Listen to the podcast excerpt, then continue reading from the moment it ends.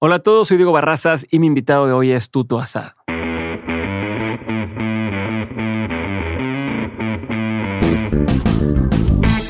Hoy tuve el gusto de platicar con Tuto Asad, cofundador y CEO de Vitao, una farmacia digital para pacientes con enfermedades crónicas y raras. Este es el segundo episodio de Mentes con Tuto y algo muy interesante es ver todo lo que ha crecido Vitao desde su primera aparición en el 2019. Vitao en ese entonces, en agosto de 2019, llevaba apenas algunos meses de ser fundado y como nos cuenta Tuto en el episodio de hoy, la empresa ha crecido un montón y hoy cuenta con más de 30 empleados y con posibilidades de expansión por toda Latinoamérica. En este episodio hablamos sobre cómo le ha hecho Tuto para crecer una startup como Vitao y cómo maneja la empresa en temas desde plantear objetivos, contratar personas, eh, cómo es toda la gestión, administración de una empresa así y más. Es un episodio con consejos muy útiles y prácticos, así que espero que le saquen mucho provecho. Y ahora sí, sin más que decir, les dejo este episodio con Tuto Asad. Tuto, bienvenido a Dementes. Muchas gracias. Bienvenido, es un gusto tenerte conmigo el día de hoy. Ya estuviste conmigo en agosto de 2019 y lo hicimos un episodio distinto para un podcast que se llamaba Creadores de WeWork. Correcto. ¿no? Que estuvimos haciendo ya en Audiolab. Y hoy estás otra vez conmigo para hablar de muchas cosas. Quiero, tengo, tengo, muchas dudas, muchas curiosidades, muchas personales, como saber. Luego dicen, ah, es que le pregunta por cosas que quiere saber, pero que a todos nos sirven, la neta. Entonces, sí, te voy a preguntar cosas así. Espero tener eh, respuestas y si no, algo me inventaré. A ver qué. No. Y ya en ese entonces, quien quiera saber más de la historia de Tuto puede escuchar esos episodios. Ahí hablamos desde cómo empezó, eh, de su libro, de cómo empezó las ideas de, de, de hacer Vitao y antes de eso eh, estar en, en, en, Toro Ventures y antes de eso está haciendo las carreras y tal, ¿no? nos fuimos desde, digamos, hasta Vitao, empezando por cuando hacías, eh, cuando engordabas ganado y vendías ganado y demás. ¿no? Wow, Entonces, sí. estamos todo este recorrido. 15 años de emprendimiento. Exacto. Hoy quiero irme a cosas más tácticas, más estratégicas, más particulares y aplicables. ¿Va? Va. Pero antes quiero nomás empezar diciendo qué ha cambiado o qué ha pasado desde 2019 a la fecha a nivel personal y a nivel empresa. ¿no? De entrada sé que tuviste un bebé, sé que en ese lapso creo que te casaste. Eh, no sé si estás casado en eh, agosto de 2019, te acabas sí, de casar. me casé en 2017, creo. Bueno, pues te casaste en un bebé, te cambiaste de casa, eh, levantaste capital, ¿no? Bueno, pasé de vivir a San Francisco a Monterrey. Ajá. Entonces. En Monterrey me cambié de casa. Exacto. Entonces, a ver, vamos a hacer ese recap, por favor, de agosto de 2019 a la fecha. ¿Qué cambió? Bueno, lo primero que cambió es que me mudé de regreso a Monterrey uh -huh. para emprender Vitao. Uh -huh. Estando en Monterrey, pues sí, digo, hice el, llegué a un departamento, ahora estoy en una casa. Afortunadamente, porque si no estuviera en la casa con la pandemia, la verdad es que mis respetos a toda la gente que vive en espacios chicos en la pandemia, güey. Yo no sé cómo le hacen. Wow. Este, gracias a, a, voy a decir gracias a Dios, aunque no creo en Dios, pero gracias a Dios que tenemos dos salas y uno puede estar en una sala y el otro en la otra y estar, porque los dos trabajamos, ¿no? Entonces, uh -huh. cada quien necesita su espacio, su sonido, su, su ambiente, ¿no? Sí. Este, y los dos trabajamos desde home office el 80% del tiempo. Entonces, eso cambió. Y obviamente lo más importante de todo es Mateo, mi hijo. ¿sí? Uh -huh. Mateo nació en septiembre del año pasado, o sea, 2000, ¿qué? Es que ya ni siquiera sí, estamos, do, do, 2020. Ahorita que decíamos que si nos vimos el sábado, si nos vimos el. Sí, o sea, sí, yo no sé qué era Traemos el tiempo volteado, pero nació en septiembre de 2020 y la verdad es que cuando la gente te dice que el, el, hijo te cambia la vida, yo realmente no lo entendía y ahora digo, madres, o sea, no me imagino un día, este, por ejemplo, ahorita ya no lo voy a ver en la uh -huh. noche que lo baño, ah, lo voy a ver hasta mañana en la mañana eso. y estoy pensando en eso desde que salí de mi casa, güey y tengo dos horas sin verlo porque se durmió la siesta justo mientras estábamos comiendo. Entonces, ya como que son temas bien raros que antes no te imaginabas. Y ahora digo, güey, necesito ver a este vato y agarrarlo y cargarlo y aventarlo para arriba y jugar con él. Y bueno, pues eso, eso ha cambiado mucho. Sí, tu planeación ya va en base a, oye, se duerme la siesta de 12 a 2, entonces... Aquí no tengo que estar en la casa, ¿no? Ajá. Claro, totalmente. Bueno, pues eso la verdad es que me ha... Es bien interesante porque ha cambiado mi, mis prioridades, creo que, o, o, aumentado la importancia en ciertas cosas y las ha vuelto prioritarias. Yo creo que la más importante es la salud. Uh -huh. Y me he vuelto a la vez más crítico también y más juzgón, que no sé si esté bien o mal. ¿De juzgón de quién? De quien no se cuida. Ok. Porque ahora, por ejemplo, a mí siempre me ha gustado hacer deporte, siempre me ha gustado hacer ejercicio, siempre me ha gustado, entre comillas, llevar una vida saludable. Pero hasta que no llega Mateo a mi vida, me doy cuenta que tengo que ser saludable, lo más saludable que pueda, por él, cabrón. Porque si yo no soy lo más saludable que pueda, no le estoy dando a él la, mejor versión de mí y pues él se merece lo mejor de mí, cabrón. Ok. Es, es, es una chingadera. O sea, la, motivación la encuentras en él más que en ti. Claro. O sea, porque yo quiero que él tenga un papá con quien pueda jugar lo que él quiera jugar, güey. Y que si nos vamos a ir a echar marometes al jardín, yo me quiero echar marometes al jardín con él. Y si lo necesito cargar y él quiere que lo aviente al espacio 20 veces, necesito tener la fuerza y la estamina para aventarlo 20 veces. ¿Me explico? Sí. Si se cae, necesito poder agacharme, levantarlo y cuidarlo. Entonces, eso ha cambiado mucho y ahora le doy una importancia a la salud que nunca antes le había dado. ¿no? Obviamente, trabajar en Vitao también me hace ver tengo un contexto que me hace fijarme más en la salud, pero de repente llega, eh, llega Mateo y cambió por completo. O sea, ahorita realmente te digo, la salud está en mi cabeza todo el tiempo y no es por mí. Obviamente me siento muy bien y un byproduct es que me siento Superman, güey. Pero es porque digo, es que necesito darle lo mejor a este vato, güey. Y eso está muy chido. ¿Y cómo lo haces para manejar a la gente que le quiere dar galletas y le quiere dar cosas a tu hijo? ¿No te pasaba? A mí me pasaba al principio, al principio, al principio, al principio, si era de a Santiago, Oiga, no le den, o sea, ¿para qué le dan de probar, no sé, miel y, waffles si no, no sabe qué es si no lo quiere y no lo va a pedir? ¿No? Ahorita ya te vuelves un poco más, no puedo pelearme contra el mundo, pero no sé cómo tú, güey. Afortunadamente, no he llegado a la etapa donde le podemos dar galletas. Ya. Mi, Mariana, mi esposa, es, la verdad es que es súper inteligente y es súper lectora y estudia mucho todo el tema de los niños. De hecho, acaba de lanzar un, emprendimiento para darle juguetes adecuados a los niños de acuerdo a su etapa de desarrollo, bla, bla, bla. Este, y parte de lo que ella me dice, espérame, todavía no le podemos dar azúcar, todavía no le podemos dar sal, todavía le tenemos que hacer esto, esto y el otro. Entonces no nos ha tocado todavía. Sí, pero, ustedes, tus suegros, ah, todo el mundo hace caso. ¿O? Sí, porque somos muy tajantes con eso. Ahorita no se puede porque esto es lo que dice la información allá afuera. No, no, tienen, no tiene primos chiquitos. Sí, tiene, tiene dos primitas y un ah. primito de, ah, los dos lados de la familia. ¿Y ustedes son los raros o no? No, porque te digo que el, como todavía no se puede por temas médicos, por así decirlo, es no se puede. O sea, no es que yo no quiera, es que no se puede. Cuando se pueda, ahí sí nos vamos a meter en broncas de cuánto sí, cuánto no. Creo que a lo que vamos a llegar es en la casa comer sano, porque en la casa comemos sano. La verdad es que mi esposa cocina súper sano, come súper sano, lleva hábitos muy saludables, me los pega a mí. Entonces, pues Mateo, pues es lo mismo. Sí, claro. Y cuando vayamos a casa de los abuelitos, pues bueno, haz lo que quieras, güey. O sea, tampoco no puedo. Creo que hay que vivir bien, hay que vivir mucho, pero también hay que disfrutar la vida y a veces echarte una galleta es disfrutar la vida. Claro, digo, yo te pregunto porque también a veces tengo esos, esos dilemas y discusiones y decir, a ver, si de pronto te pones muy perro con, con a ver, no vamos a comer galletas, sino y ves al primito que está chingándose una galleta, al rato a lo mejor la vas a generar en lugar de un beneficio, ya un trauma al vato que luego ves a estos niños ansiosos de de comerse Necesito la galleta. porque nunca me quiero dar la pinche galleta, ¿no? Totalmente. Este, sí, creo que... tienes que pick your battles, ¿no? Y, y, esta es una que de vez en cuando estoy perfectamente en de acuerdo con perder. Y también yo a veces la pierdo, ¿verdad? O sea, este, este domingo, no, no fue el domingo, creo que fue el sábado, no sé, pero comí nieve y pastel y galletas. Fuck it, no importa. y, pero me llama la atención eso que dices de, ser tajante con los, con los límites. ¿Eres así en todos los aspectos de tu vida?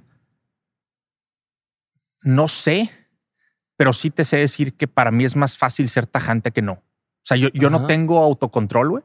Entonces, si me das aquí un pastelito, para mí es más fácil decir quítamelo o te lo aviento para tu lado, porque si le doy una mordida, ya valió madre, me lo voy a comer todo, güey. Este, y es con eso y con muchas otras cosas. Entonces, para mí es más fácil decir todo o nada. Siempre he sido así. Este, no sé qué tan sano sea o no sano. So far creo que me ha funcionado, ¿no? Ok. y dijiste que cambiaron tus prioridades con tu hijo. ¿Qué, otras prioridades han cambiado? O sea, ¿cómo...? Bueno, esto eh, para los emprendedores allá afuera. Antes yo creía que tener éxito en, el emprendimiento era lo más importante. Y ya me estoy dando cuenta que no es cierto, güey. O sea, de ninguna manera es cierto. Claro que lo persigo, claro que lo quiero, pero nunca voy a poner primero el éxito de mi emprendimiento que el éxito de mi familia. Güey. Y, eso es algo que antes podría imaginármelo, sí, obvio, porque lo ves allá afuera y vives en cierta cultura muy familiar, que es México y que es Latinoamérica, creo en general. Este, pero nunca, o sea, ahora lo digo, güey. Ahora lo entiendo, lo, lo, vivo realmente, lo siento, cabrón. Sí, güey. Sí, es como. Y se lo digo a mis inversionistas también, ¿eh? O sea, no creas que lo digo aquí en, porque sé que no me va a escuchar el inversionista de San Francisco, se lo digo. O sea, porque creo que algún miedo que pudiera tener un, un, emprendedor es si dejo de decir públicamente, ¿no? Que mi compromiso está con la empresa y tal, los emprendedores, los inversionistas o no se sumen o se bajen, ¿no? Eh, o sea, puede ser un miedo. Eh, ¿Cómo lo manejas tú en tu caso? ¿Y, cómo haces para que no digan, ah, no, este vato a la hora de los trancazos nos va a dejar morir porque él quiere estar nada más con su familia, ¿no? O sea, tiene que empezar a viajar para abrir eh, Vitao Argentina, Vitao Colombia, eh, no lo va a hacer porque, o sea, ¿cómo, lo...? No, no, o sea, de ninguna manera estoy diciendo que no haría sacrificios, claro que los haría, porque también a fin de cuentas, a ver, tener una empresa exitosa es un camino a llevar seguridad financiera a mi familia. Y necesitas finanzas para vivir bien. Desafortunadamente vivimos en un mundo donde todo se tiene que pagar, ¿no? Entonces tampoco no te estoy diciendo que me va a valer madre. De hecho, creo que podrías hacer el caso donde al revés, güey. Como me importa tanto mi familia, me la voy a pelar más por la empresa, me la voy a partir más, voy a trabajar más porque necesito que mi familia esté bien. Güey. Si hay un inversionista que no le gusta lo que está diciendo, fuck him, güey. O sea, hay muchos otros inversionistas que me van a apoyar, ¿no? Entonces, ok, cambia tu prioridad en la salud.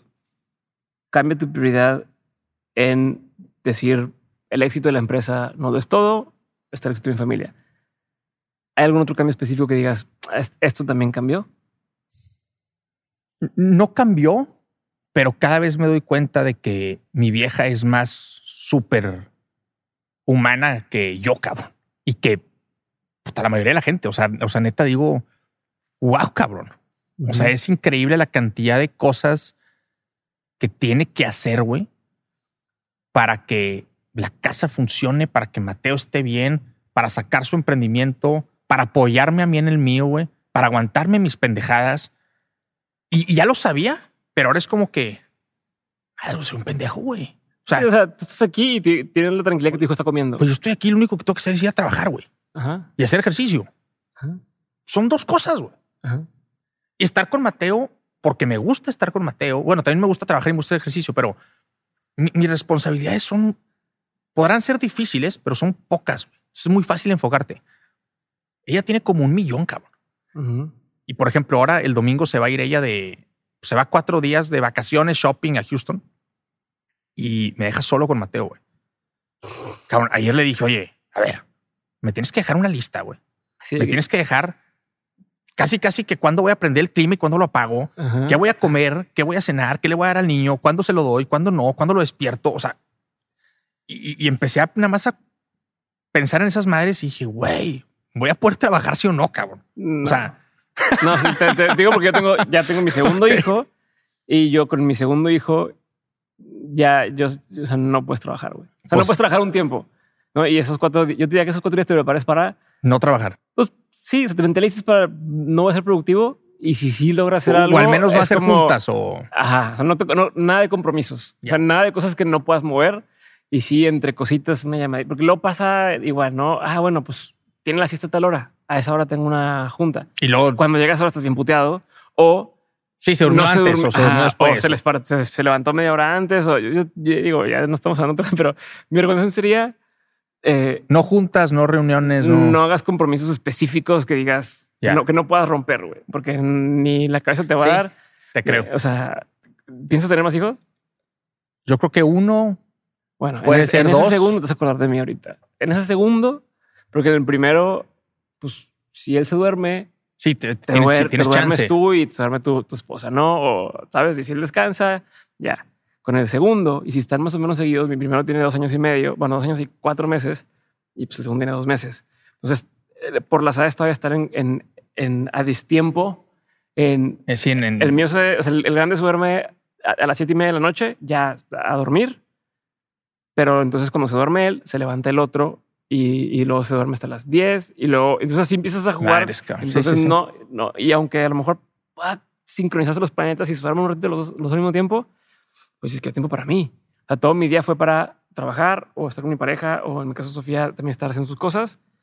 Queremos estar juntos un ratito y, y sí, sí, sí. ahí te desvelas un poco más y tu día siguiente, o sea, es un pedo. Yo ya llevo dos meses siendo muy poco productivo o más bien eligiendo muy bien dónde ser productivo, dónde me voy a meter y dónde ni modo. Eh, entonces creo que eso te va a pasar. Y hablando de eso, sé que estás haciendo un experimento. Te escuché eh, el otro en, en, un podcast donde decías ya no voy a tomar decisiones en tu empresa, hablando de Vitao. decisiones del día a día. Ajá, que ahorita hablaremos de cómo ha cambiado Vitao, pero específicamente eso que me hace sentido ahorita. Eh, dijiste, ya no voy a hacer decisiones del día a día en Vitao, estás haciendo un experimento, en ese momento ya dos semanas, ¿cuánto llevas ahorita? No te sabré decir bien, pero mes y medio más o menos. Ok. ¿Qué ha pasado? ¿Qué te has dado cuenta? ¿Lo sigues haciendo? Eh, ¿Sabes? Este, ¿Sigue sí. sentido? Mira, ¿qué pasó? Y, no estoy diciendo que sea causa de, puede ser causa de, puede no ser causa de, puede ser, no sé, un factor de muchos. Pero el mes pasado, que fue cuando tenía pues, un mes de hacer esto, ah, bueno, sí, entonces tengo, tengo un mes, tres semanas, casi dos meses. Junio lo cerramos como el mejor mes de la historia de Vitao by far, creciendo 46% de revenue mensual. Eh, fue el, mes el primer mes que no te Fue el primer mes de experimento. No estoy diciéndole a los inversionistas que me corran, pero no sé, capaz, capaz si fue mi experimento decir no voy a tomar decisiones y eso hizo que mi equipo empezara a tomar decisiones y se hagan las cosas más rápido y se pongan mejor de acuerdo entre ellos. Obviamente puedo hacer esto porque tengo un equipo chingón. Si no, no podría hacerlo, ¿no? Este, empezando con mi socio Alejandro, que de hecho lo venía pensando ahorita en el carro, güey.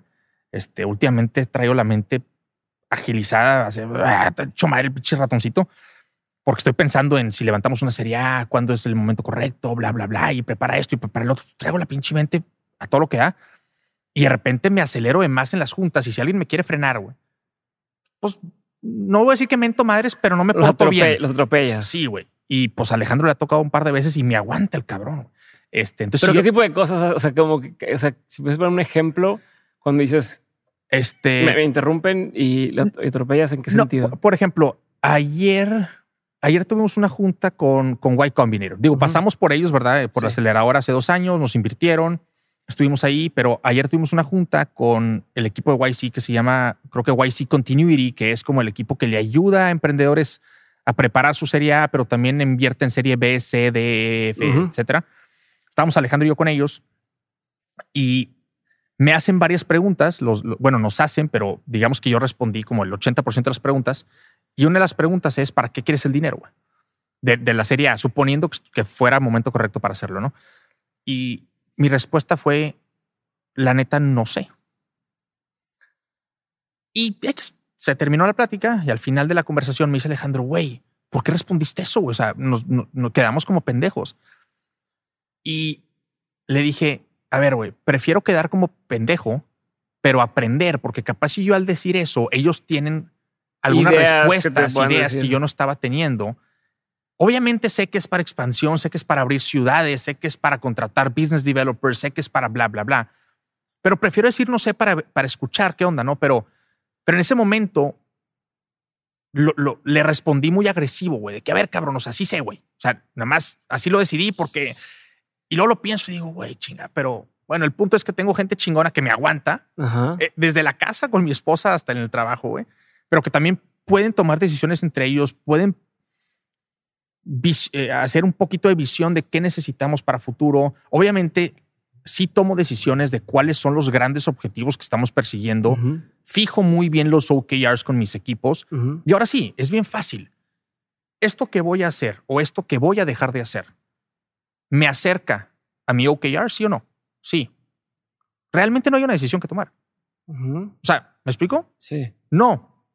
Pues no lo hagas. O no lo dejes de hacer. O sea, entonces, como que decir que no voy a tomar decisiones es una mentira porque ya la tomé desde sí, tomé la decisión de, no hacer cosas adicionales, por decirlo Sí, o sea, a ver, ¿cuál es el objetivo ahorita? Bien fácil, dobletear el número de pacientes recurrentes que tenemos. Nada más, una cosa, para quien está fuera del contexto, Vitao es una farmacia digital para pacientes con enfermedades recurrentes.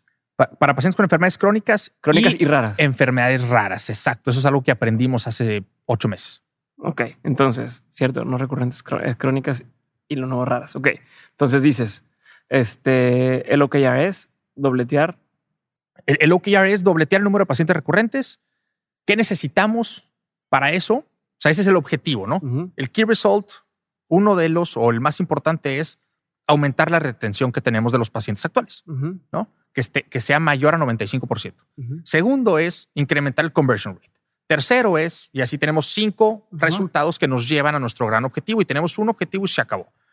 ¿Ese objetivo lo tienes cada cuánto? Eh, cada tres meses. Ok. Entonces, es bien fácil. Oye, se presenta algo, me lleva a cumplir uno de los resultados que nos planteamos hace una semana o dos semanas o un mes o dos meses. Sí, do it. No, no lo hagas. Ok. Si fracasamos, en teoría es porque yo puse mal el objetivo y la responsabilidad cae en mí. Ok, pero ¿cómo le haces? Es pregunta de, cómo le haces para. Tú dices, ok, este es el objetivo. Si la gente no sabe específicamente cómo se llega a ese objetivo. Bueno, es que. me explico. Sí, sí, del objetivo bueno, de, hecho, dobletear el número de pacientes no es el objetivo, es el primer de los key results y luego retención y luego conversión. El objetivo es crear la mejor farmacia de México para pacientes con enfermedades crónicas. ¿Cómo sé que la estamos creando? Porque estamos dobleteando el número de pacientes, porque incrementamos conversión, retención, bla, bla, bla, ¿no? Entonces, ¿cómo le hago para como asegurar que lo que hagamos vaya? porque mi pregunta es, por ejemplo, eh, ah, tienes una persona de marketing. Esa persona de marketing puede decir, ok, para lograr eh, aumentar el tráfico en la tienda, que de ahí se convierta a tal y tal. Voy a este, poner ads, o voy a meter a Tuto en todos los podcasts de México, o voy a este, eh, influencers, o voy a tal, ¿no? O sea, tiene 100 formas de, administrar el presupuesto. Entonces, ¿cómo, o sea, hasta qué punto llegas para decirle, ahí se invierte, aquí no invierte presupuesto? Ah, no, eso, ahí, no me meto. O ahí, ahí es, a ese nivel donde no te metes. Sí, o sea, yo lo que hago es plantear el objetivo de la empresa, planteé en este caso el un objetivo del tercer Q del 2021, sus cinco resultados clave que estamos buscando como empresa. De ahí me metí con cada uno de los líderes de área a ver su o sus objetivos de área y sus key results. Eso sí lo discutí con ellos. Oye, ¿sabes qué? Por ejemplo, el de marketing. Pues un objetivo tal cual me lo jalo así del key result que es dobletear el número de pacientes. Ok. Resultados la verdad es que no me acuerdo, pero voy a inventar, ¿no? Eh, cerrar este deal con esta empresa o cerrar tres deals con empresas de este tipo. Eh, incrementar el, la gente que cae a la página o que hace download de nuestra app. Ok. ¿Cómo va a ser eso? Ahí yo ya no me meto. Ok. como, obviamente hay un presupuesto. Ajá, Pero yo ya no me meto. Para algo tengo gente chingona que en teoría saben mucho más que yo, güey. ¿Y cómo filtraste a esa gente? Ah, pues ese es un pedo. Por ahí, sea, en secreto. ¿Cómo le haces para elegir quién está en qué equipo? O sea, ¿cómo le haces para...? Porque aparte, a ver, siendo un, startup... aparte, eh, he corrido gente, ¿verdad? O sea, no, no... Quiero saber todo eso. O sea, quiero entender cómo lo manejas. Porque aparte que es un startup. No es lo mismo que fuera, oye, es este banco gigantesco, entonces ya tiene muy marcada este departamento de marketing. estamos... Hay eh, directores, luego siguen gerentes, luego siguen subgerentes. Entonces tú dices, quiero una pieza, por así decirlo, en esta parte del rompecabezas. En tu caso, pues probablemente entre una persona que hoy hace otras tres cosas diferentes a las que sea el día uno y tal, no sé. Quiero entender cómo lo manejas y cómo le dices a alguien, te contraté a ti para hacer tal cosa, pero hoy quiero que hagas ahora esto con el mismo sueldo o con, o sea, esa, esa, conversación. Afortunadamente, o sea, creo, que son varias cosas que afectan ahí, ¿no? Afortunadamente no, no estamos en una posición donde el cambio sea tan drástico. ¿Por qué? Porque pasamos por YC, levantamos un buen dinero, entonces tenemos las áreas más o menos definidas. O sea, mi equipo es un equipo grande, somos 34 personas. Entonces ya, hay áreas definidas. No es que somos un startup de siete personas y de repente te toca hacer de todo, ¿no? Más o menos cada quien sabe ya qué, es lo que tiene que hacer. Pero definitivamente sí hay cambios dentro de las mismas áreas, ¿no? Y de repente interáreas, ¿no? Creo que lo más importante es contratar personas la habilidad puede ser un nivel B, pero las personas, sus valores, sus actitudes tienen que ser A, güey. Si tú eres una persona que crees saberlo todo, ya valió madre. Si tú eres una persona que le echa la culpa a los demás, ya valió madre. Si tú eres una persona que no va a cumplir las cosas sencillas, como llegar a tiempo a una junta, ya valió madre. Entonces, de entrada, haz, check en esas cosas. Ser responsable, ser buena persona, querer aprender constantemente, querer que los demás aprendan, saber recibir feedback, saber dar feedback. Si tienes eso, creo que ya tienes el 80%, güey. Todo lo demás lo aprendes. O sea, sí, yo siendo esa, yo siendo el empleado. Yo puedo decir, ok, tengo esto, tengo esto, tengo esto, pero, pero, o sea, si tú llegas y quieres contratar a alguien y te dicen, sí, güey, yo soy buena persona, Claro, a mí me encanta aprender. ¿Cómo, o sea, ¿cómo, ¿cómo tienes formas de filtrar? O sea, tienes, eh, ¿cómo decirte? Eh, procesos, estrategias, eh, ¿cómo las... Y, imagino que no sé si todavía cada persona que entra pasa por una entrevista contigo o ya no. No, ya También, o sea, todo eso. Y, decías ahorita, sí, pues no somos un startup, ya, ya no hay tantos cambios. No, no, sí somos un startup, pero... O sea, bueno, pero ya no están tan en esa fase de apenas arrancando. Pero imagino que hay gente me imagino que está desde el principio o cerca del principio y sigue estando en algunas áreas que a lo mejor ya no son la misma con la que entraron o se ha ido especializando. Entonces quiero entender. Y sería bien interesante platicar con ellas, a ver qué me dicen, pero sí, claro que están esas personas. Entonces son muchos puntos en una. O sea, por un lado es eh, qué límites, eh, filtros, o sea, qué pones para poder medir esto que tú estás diciendo, que dices, ok, que, que la actitud, valores, tal. Cuando tú contratabas y ahora que contratas a alguien más, otra, otra, otro canal de, de, de duda es eh, cuánto tiempo das oportunidad a que a ver si es cierto, a ver si no es cierto lo que esta persona dijo. Otro canal es eh, cómo eliges, o sea, si cambia tu forma de elegir primeros empleados a empleados de, de esta siguiente etapa donde ya sabes, ya es más específico el, ok, es el OKR, eso específicamente tenemos que hacer, necesito para lograr esto esta persona. Entonces ya entiendes el perfil. Al principio, pues eh, me imagino que es un poco más nebuloso. Claro. Eh, e incluso el entendimiento de tu propio negocio es más, más, más nublado. Entonces, como quieras ir abordándolas, pero más o menos queremos, eh, quiero tocar eso. Por lo general pienso primero en primeros empleados. Ok. O, vaya, en, quien ya trabaja en Vitao, ¿no? Este, y eso también lo hago porque me gusta tener una conversación de ellos. leí un libro muy padre hace mucho que se llama, el, el autor es Chris Ye.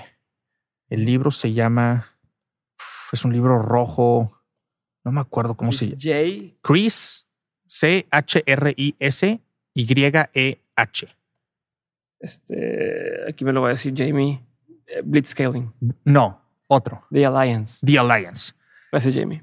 Ese libro de The Alliance es que se vino de Joe Rogan para acá un ratito, ¿no? Lo tenemos un rato aquí contratado. Este, este libro de The Alliance dice algo súper interesante. Dice, a ver, las compañías están contratando a una persona porque quiere lograr un objetivo, ¿verdad? Y la compañía pues, le da un dinero a una persona y esa persona le da tiempo, a la, tiempo y conocimiento y manos a la compañía, ¿no? Pero la compañía ya sabe cuál es el objetivo que quiere, que quiere lograr, como lo decíamos ahorita, los OKRs. Pero como que por alguna razón nunca se le pregunta a la persona cuál es el objetivo que tú quieres lograr. Y veamos si ese objetivo hace match de alguna u otra forma con el objetivo de la empresa. ¿Y qué podemos hacer para que tu objetivo y mi objetivo hagan match. Y cuando tú te salgas de la empresa, porque es un hecho que te vas a salir, hasta yo que soy el founder, es un hecho que me voy a salir. Cuando se venda la empresa, cuando me corran, cuando te retires, me vuelva loco, lo que tú quieras, ¿no? O cuando Google le contrate al otro pelado, se va a ir. Entonces, ¿qué tenemos que hacer para que cuando tú te salgas, digas lo mejor que me puede haber pasado fue entrar a Vitao porque ahora estoy más cerca de mis metas personales y profesionales? Entonces, eso es algo que tomo muy en cuenta cuando estoy pensando en necesito otra posición. Déjame ver quién creo que la puede cumplir y déjame hablo con ella o con él y le digo, a ver, esto es lo que yo estoy buscando, pero ¿hace match con lo que tú estás buscando? ¿O no? Porque si no hace match, te estoy haciendo un daño. Y probablemente también me estoy haciendo un daño a mí mismo, ¿no? Claro. Entonces, eso es un, un punto importante, ¿no? Obviamente, hay muchos roles que tienes que salir afuera a buscar porque pues, no tienes todas las habilidades dentro de la empresa y menos siendo una empresa de 34 personas. Si fuéramos una empresa de 500, pues ahí seguramente sí, ¿no? Pero ese es un punto. Cuando contrato posiciones, eh, digamos, senior, sí los entrevisto yo. Yo tengo un problema, soy pésimo entrevistador, güey. Entonces, es muy... O sea, si yo estoy en una entrevista y digo no, créanme que es no, güey. ¿En qué, ¿A qué te refieres? O sea, soy tan malo entrevistando que para mí es muy fácil conectar con la gente. Si conectas con la gente, creas confianza. Si creas confianza, te voy a querer dar el jale porque voy a confiar en que de alguna u otra forma lo vas a poder sacar adelante. Entonces, si yo digo que no, o sea, de que este vato no va, es un no, güey. O sea, obviamente es un no.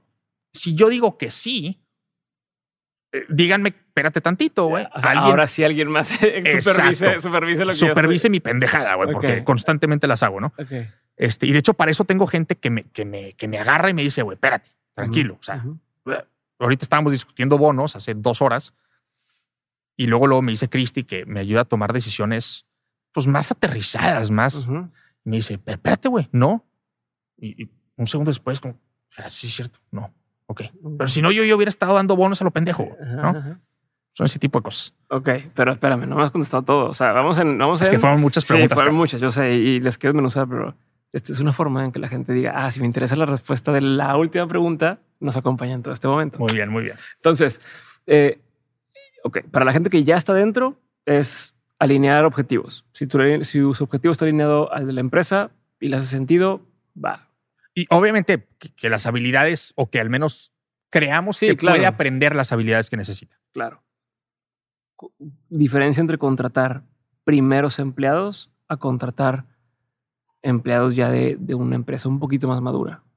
¿Cuál O sea, ¿cambia o es igual, mismo proceso, misma forma de hacerlo? ¿Te fijas en lo mismo? Creo que ahorita no hay una gran diferencia entre o sea, sí hay diferencia, pero no es tan grande entre 34 empleados y 10 o 5. O sea, tienes que seguir teniendo mucha flexibilidad y el hecho de que alguien jale o no jale o trabaje o no trabaje bien tiene un impacto muy fuerte sobre la empresa. Entonces ahorita te diría que no creo yo que haya una diferencia muy grande. Si me preguntas en dos años, te voy a probablemente poder responder mucho mejor, pero ahorita creo que es lo, que dije al principio, ¿no? Busca más valores, busca más cultura, busca más lo que es la persona en sí y después sus habilidades de trabajo. Ok, y ahora en esa línea, ¿cómo filtras para esas cosas? O sea, ¿cómo encuentras a esta persona si tiene, si es buena onda, ¿no? Como decías, o si tiene buena cultura, claro. o si es tal. Lo primero que he aprendido es a pedir referencias. Entonces pedimos referencias. Si o sea, no así como el de ya se las referencias para cuando quieres un departamento. Mándemelo. Es, que no, súper buena onda esta persona. Este son dos hacks. Ajá, a ver. Importantes cuando pedimos referencias. Y es para todo, ¿eh? Para levantar capital, para contratar empleados, para pedirle a una amiga que salga con tu amigo o lo que sea, ¿no? La primera, ¿a quién se le estás pidiendo?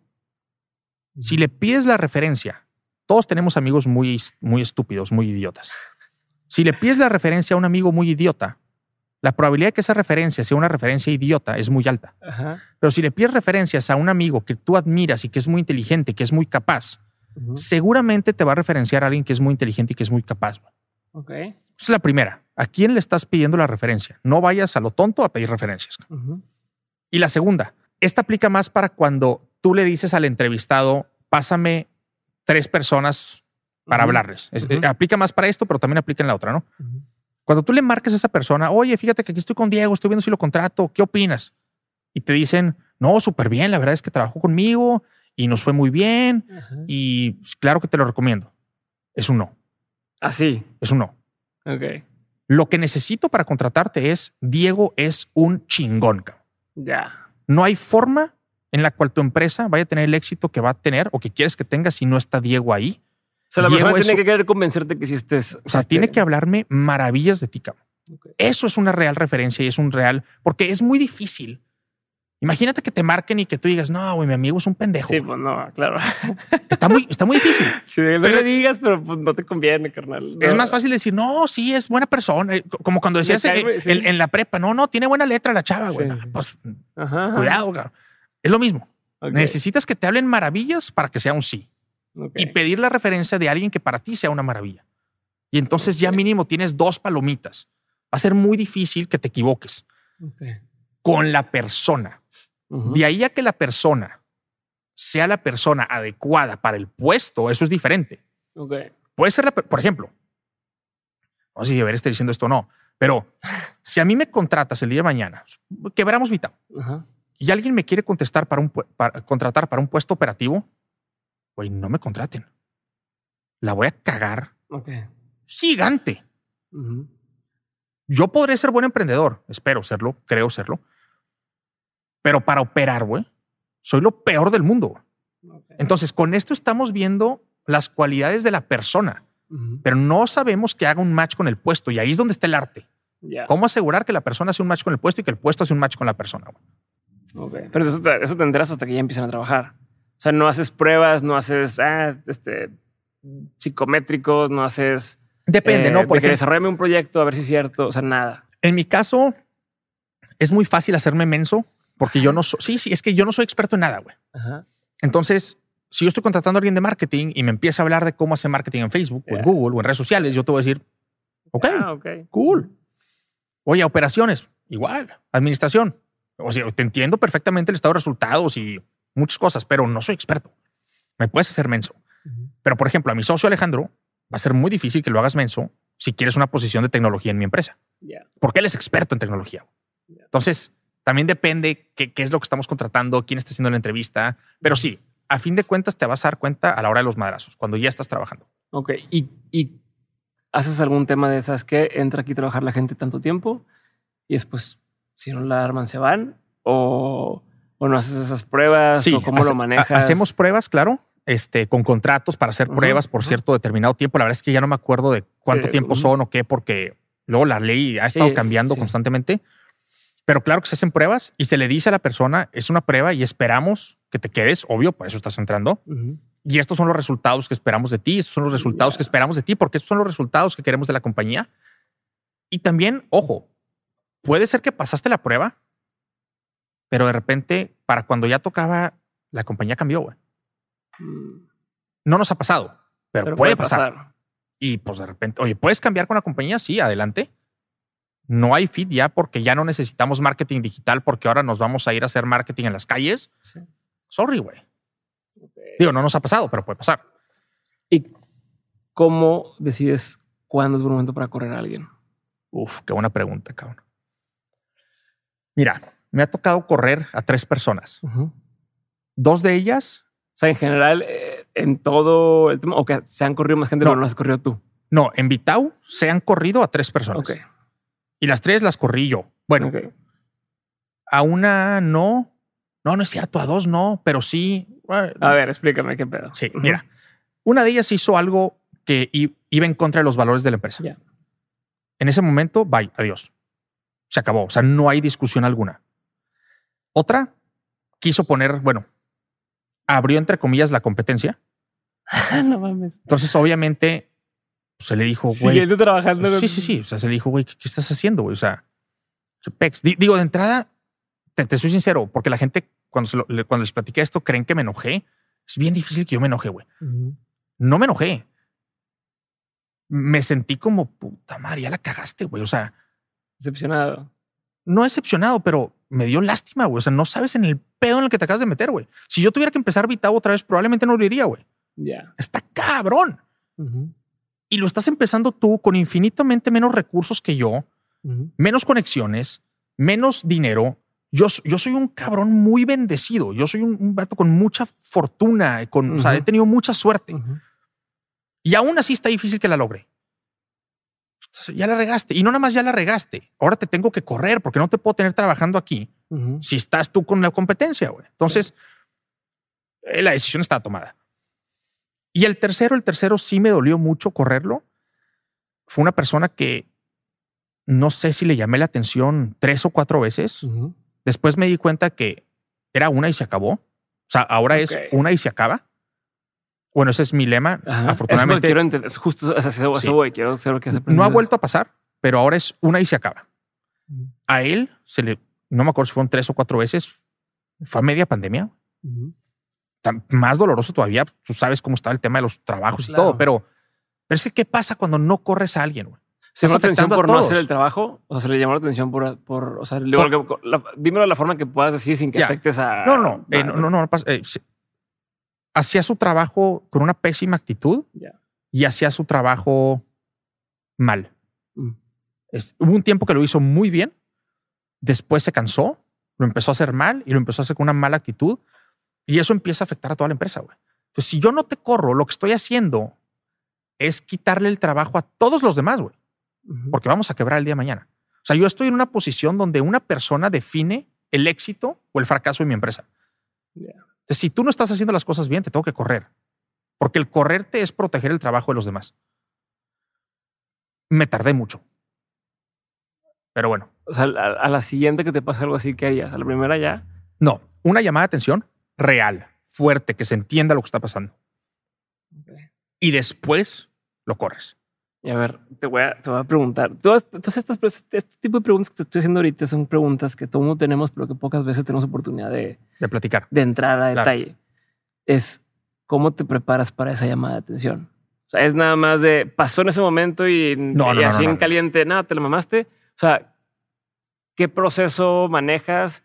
¿Qué te, asesoras? ¿Qué, ¿Cómo lo manejas? Lo, primero que tienes que hacer. Pónmelo así en pasitos, haz cuenta. Pasitos, ok. Y, te lo voy a platicar desde mi punto de vista como CEO, que estoy alejado del día a día, por lo mismo el experimento que estoy haciendo. y, aparte, independientemente de ese experimento, yo siempre he sido alguien que delega mucho. Entonces, nunca me sé todo lo que está sucediendo al pie de la letra, ¿no? Entonces, punto número uno. Te vas a enterar o porque hubo una cagazón grande de, oye, le mandamos una medicina a un vato que no era. Imagínate. O, wow. O, o tenía que llegar una medicina y llegó cinco días después o lo que tú quieres, ¿no? O porque alguien llega contigo y te dice, oye, tú todo no manches, güey. Este pelado la sigue cagando en esto y a mí el cliente se me está quejando. No sé, hablemos. Sí, sí, sí. Alguien de operaciones la regó y, pues, ¿a quién le va a llegar la queja? Pues a Customer Service.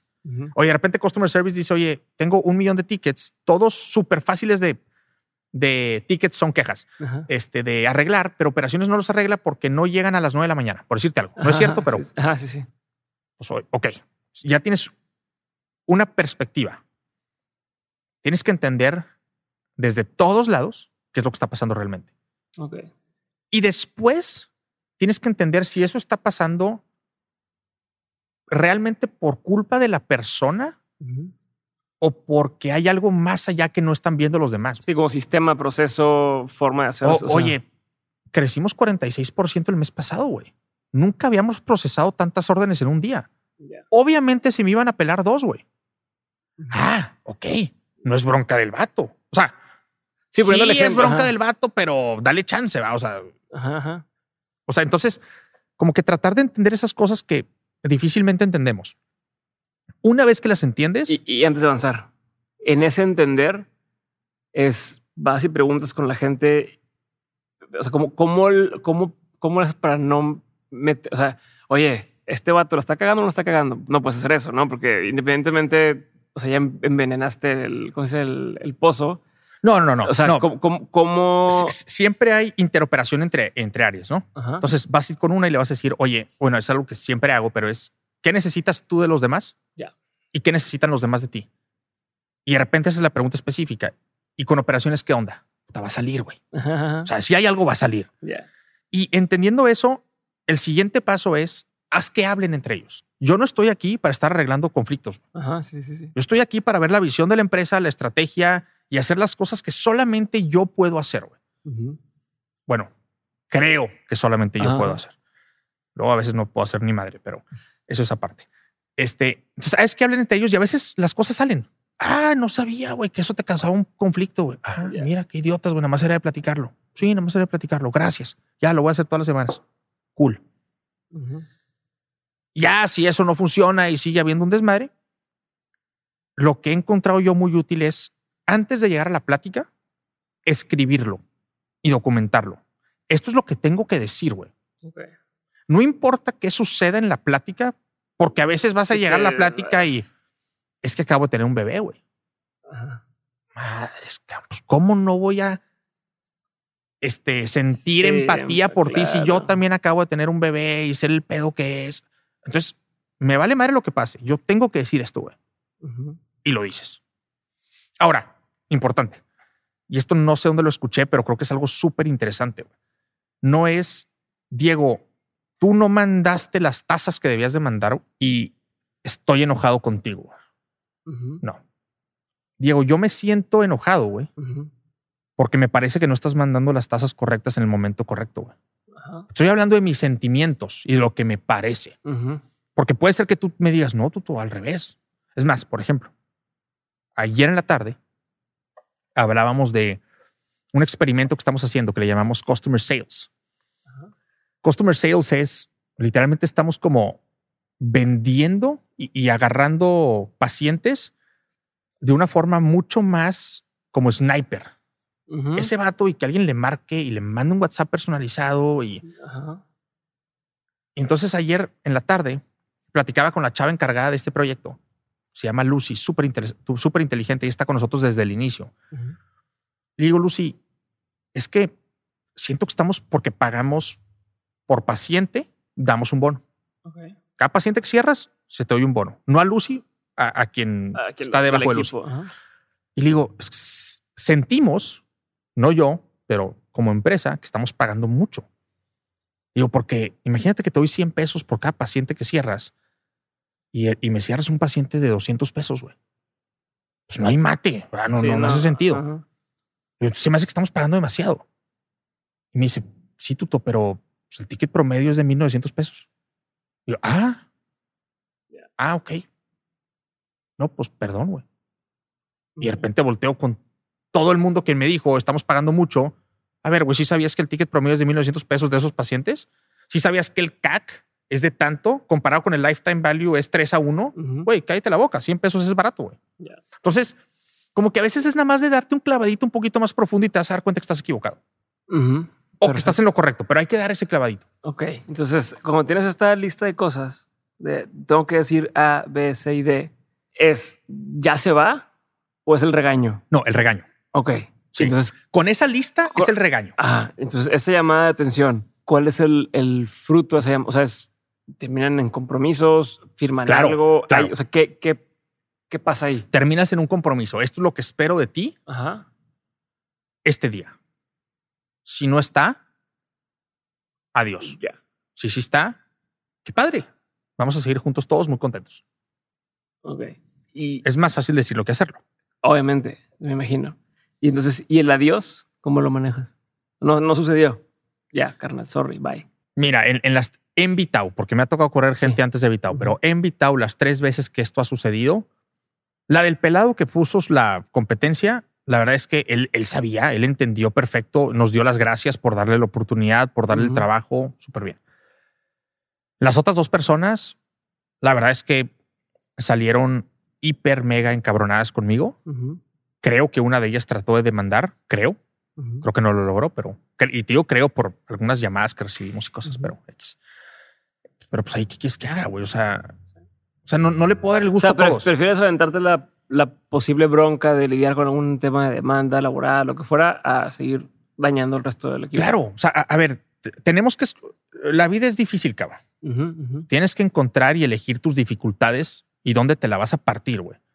O te la partes porque estás corriendo a alguien o te la partes porque quebraste la empresa. Sí. Es imposible que puedas tener una empresa exitosa sin correr gente, güey. Ok. Creo. Y el que diga que sí se puede. Que venga a decirnos cómo. Súper. A ver, ahí va. Siguiente tema. Ahorita mencionaste el tema de customer sales. Ajá. Me da mucha curiosidad entender qué es lo que más le ha funcionado a Vitao para adquirir clientes. Como decir, digo, y pensando en, en, en porque en muchos giros se pudiera replicar algo. Eh, ¿Qué dirías tú? Mira, nos empezamos a enfocar en A, B y C y es lo que mejor ha funcionado. La aplicación, güey. Lanzar la aplicación. Así es. O sea, parece muy tonto lo que estoy diciendo, pero fue algo muy raro. La aplicación la lanzamos hace cinco meses, creo. Antes era la página. Antes era un, como un, Google Form, ¿no? Empezamos en, en WhatsApp, güey. ¿Qué onda? Estoy vendiendo medicinas. ¿Cuáles ocupas? Estas, órale, va. Necesitas, porque luego me regañan por decir ocupas. Este. sí, no, necesitas. Sí, sí, sí. Ocupas no se dice. Sí, ocupas no se dice. Este, es que a veces sí se. No sé cuándo se ocupa decir ocupa. Pero bueno, este. Entonces empezamos por WhatsApp, luego pasamos a una página de internet. Con la página estuvimos un año y medio, dos hasta que por fin lanzamos el app. Tardamos el doble del tiempo que queríamos en lanzar el app para que los emprendedores allá afuera al menos estimen el doble de tiempo. Pero pasó algo bien curioso, güey. Cuando lanzamos el app, las conversiones en la página web incrementaron. Las conversiones por WhatsApp incrementaron. Las conversiones por Facebook, porque vendemos por todos lados. Donde el cliente mande mensaje, vendemos. Ahí cierras. Obviamente preferimos que se metan al app y que lo hagan todo en automático, pero si nos terminan mandando un WhatsApp diciendo, oye, estoy buscando esta medicina, no la encuentro, tú la tienes, te voy a decir, sí, cuesta tanto, aquí hay un link de pago, págame. Todo empezó a incrementar, güey. Mi assumption es que la gente no confiaba en nosotros porque no teníamos una aplicación. güey. O sea, no bueno, como, que le da, le da eh, tangibilidad, decir, digo, en la mente, que, que sigue, siendo, o sea, una app sigue siendo no, digital Pero creo que una página de internet cualquiera lo hace. Digo, no es cierto, y menos la nuestra, que es una maravilla de página de internet. Y ya sé que me estoy autoechando flores, pero créanme que mi equipo, o sea, el equipo. estoy bien chingón. Sí, sí, sí. El equipo de tecnología de Vitao es el mejor equipo de tecnología de Latinoamérica, cabrón. Y tenemos una página de internet chingoncísima. Pero creo que en los ojos de la mente, cualquiera puede decir, no, hombre, es que es una página web, cualquiera lo hace. Pero hacer una app y entrar al App Store, ah, eso ya es de una empresa de verdad. Entonces, cuando pasó eso, de repente, oye, conversions empezaron a incrementar. En el app hemos crecido 50% todos los meses desde que lanzamos. O sea, como que hay algo muy interesante con el tema del app, tanto dentro del app como fuera del app. Hablando de, del, del producto que la gente está usando. No del canal, del producto. Ok, y eso es lo único que dices, eso es la diferencia. ¿O cómo adquieren clientes? ¿Cómo, en, qué, en qué te fijas? ¿Qué dices es lo que mejor funciona? ¿Cuándo vale la pena seguir intentando con cierto cliente? ¿Cuándo deja de valer la pena? Eh, o sea, a ver, te voy a explicar. No siempre tengo al fundador de una empresa que combina tecnología y tema tradicional a la vez enfrente, es que aprovechar para que me cuentes todos los secretos y sacarte toda la sopa, porque sé que hay muchas personas que les va a funcionar. A ver qué tantas mentiras he hecho, pero eh, tienes que estar constantemente midiendo el, famoso CAC, Customer Acquisition Cost, y el lifetime value del cliente que llegó a través de ese costo de adquisición. Y lo que vas a hacer es decir, oye, aquí estoy invirtiendo 500 pesos y me está llegando un cliente que me compra 500 pesos y luego no me vuelve a comprar, pues ya no hagas eso. Estoy invirtiendo los mismos 500 pesos y me está llegando un cliente que me compra 5,500 pesos y me está volviendo a comprar. Haz más de eso. Obviamente está bien difícil medir esas dos cosas, ¿no? Pero lo primero que tienes que hacer es empezar a medir, güey. Aunque tengas poco, ten alguna forma, aunque sea una noción de tener un más o menos qué está sucediendo. Y esto es desde el CAC, el TV, hasta eh, la conversión, hasta la retención. Porque si no, es bien fácil perderte y más como emprendedor y como founder en lo que tú crees que está bien y en lo que a ti te emociona. Ok. O sea, por lo general, la mayoría de los emprendedores somos personas muy, muy, este, muy motivadas, muy, no sé cómo llamarlo, muy, este, emocionales. Emocional. Entonces de repente se me mete una idea a la cabeza y hay que hacer eso. ¿Por qué? Porque voy a hacer todo el sentido del mundo. Y aparte soy buen vendedor, güey. Entonces te la voy a vender. No, no, no. Espérame, güey. ¿Ya checaste la data? Sí. ¿Qué dice la data? No es que dice Tuto. ¿Qué dice la data, güey? Que Tuto está bien pendejo. Ah, bueno, pues no hagamos lo que yo digo. O sea. Ah, ah, pero a ver, voy a, poner, a poner una pausa y hacia donde digamos, pero me imagino que más de una vez has tenido que convencer a gente de que algo va a funcionar cuando a lo mejor no hay data, no hay información y demás. ¿Cómo sabes cuándo confiar en ese instinto? Y dices, güey, es que no, oye, pero es que no te entiendo tú. ¿Cómo? No, pero es que yo creo que debe ser así. ¿Cuándo sabes que tienes que confiar en ese instinto? Cuando no hay data. Ok. O sea, no es lo mismo que la data idea que no, a que no exista. Sí, o sea, si hay data, confía en la data. Si no hay data, ok, créate tú tu propia historia y que haga sentido tu historia y dale para adelante. Okay. Y obviamente al principio eso es lo que está pasando. Al principio no tienes data, cero. Oye, de repente tengo 10 pacientes. Pues tampoco tienes data con 10 pacientes. Sí, no. Este, entonces hay que entender cuándo necesito hacer, pero es, es, es, el plan B. El plan A es déjame, digo lo que la información me está diciendo que haga. Y eso es, eso es importante porque, y de hecho se los digo a mi equipo y se los dije hace cuatro semanas, creo. Estamos en una, en, en una junta todos planeando precisamente los OKRs. Y les digo, acuérdense, en esta empresa, güey, no existe la frase es que tú todo dijo. No existe, güey. Me vale madre si sí lo dije. Si tu respuesta a algo o alguien es es que tú, todo dijo, estás mal, güey. Porque yo digo muchas cosas, güey. Y en la mayoría voy a estar mal. O sea, es estadística. No, no, no, no soy. ¿Cómo administras eso con tu equipo? ¿Cómo administras? O sea, me pasa a mí de hoy digo, vamos a lanzar este curso. Mañana digo, no, mejor este curso no, mejor vamos a hacerlo así. Luego pasado mañana digo, ¿saben qué? Olvídense, no vamos a hacer cursos, vamos a hacer esto. Con los OKRs. Ok. O sea, el dueño de los...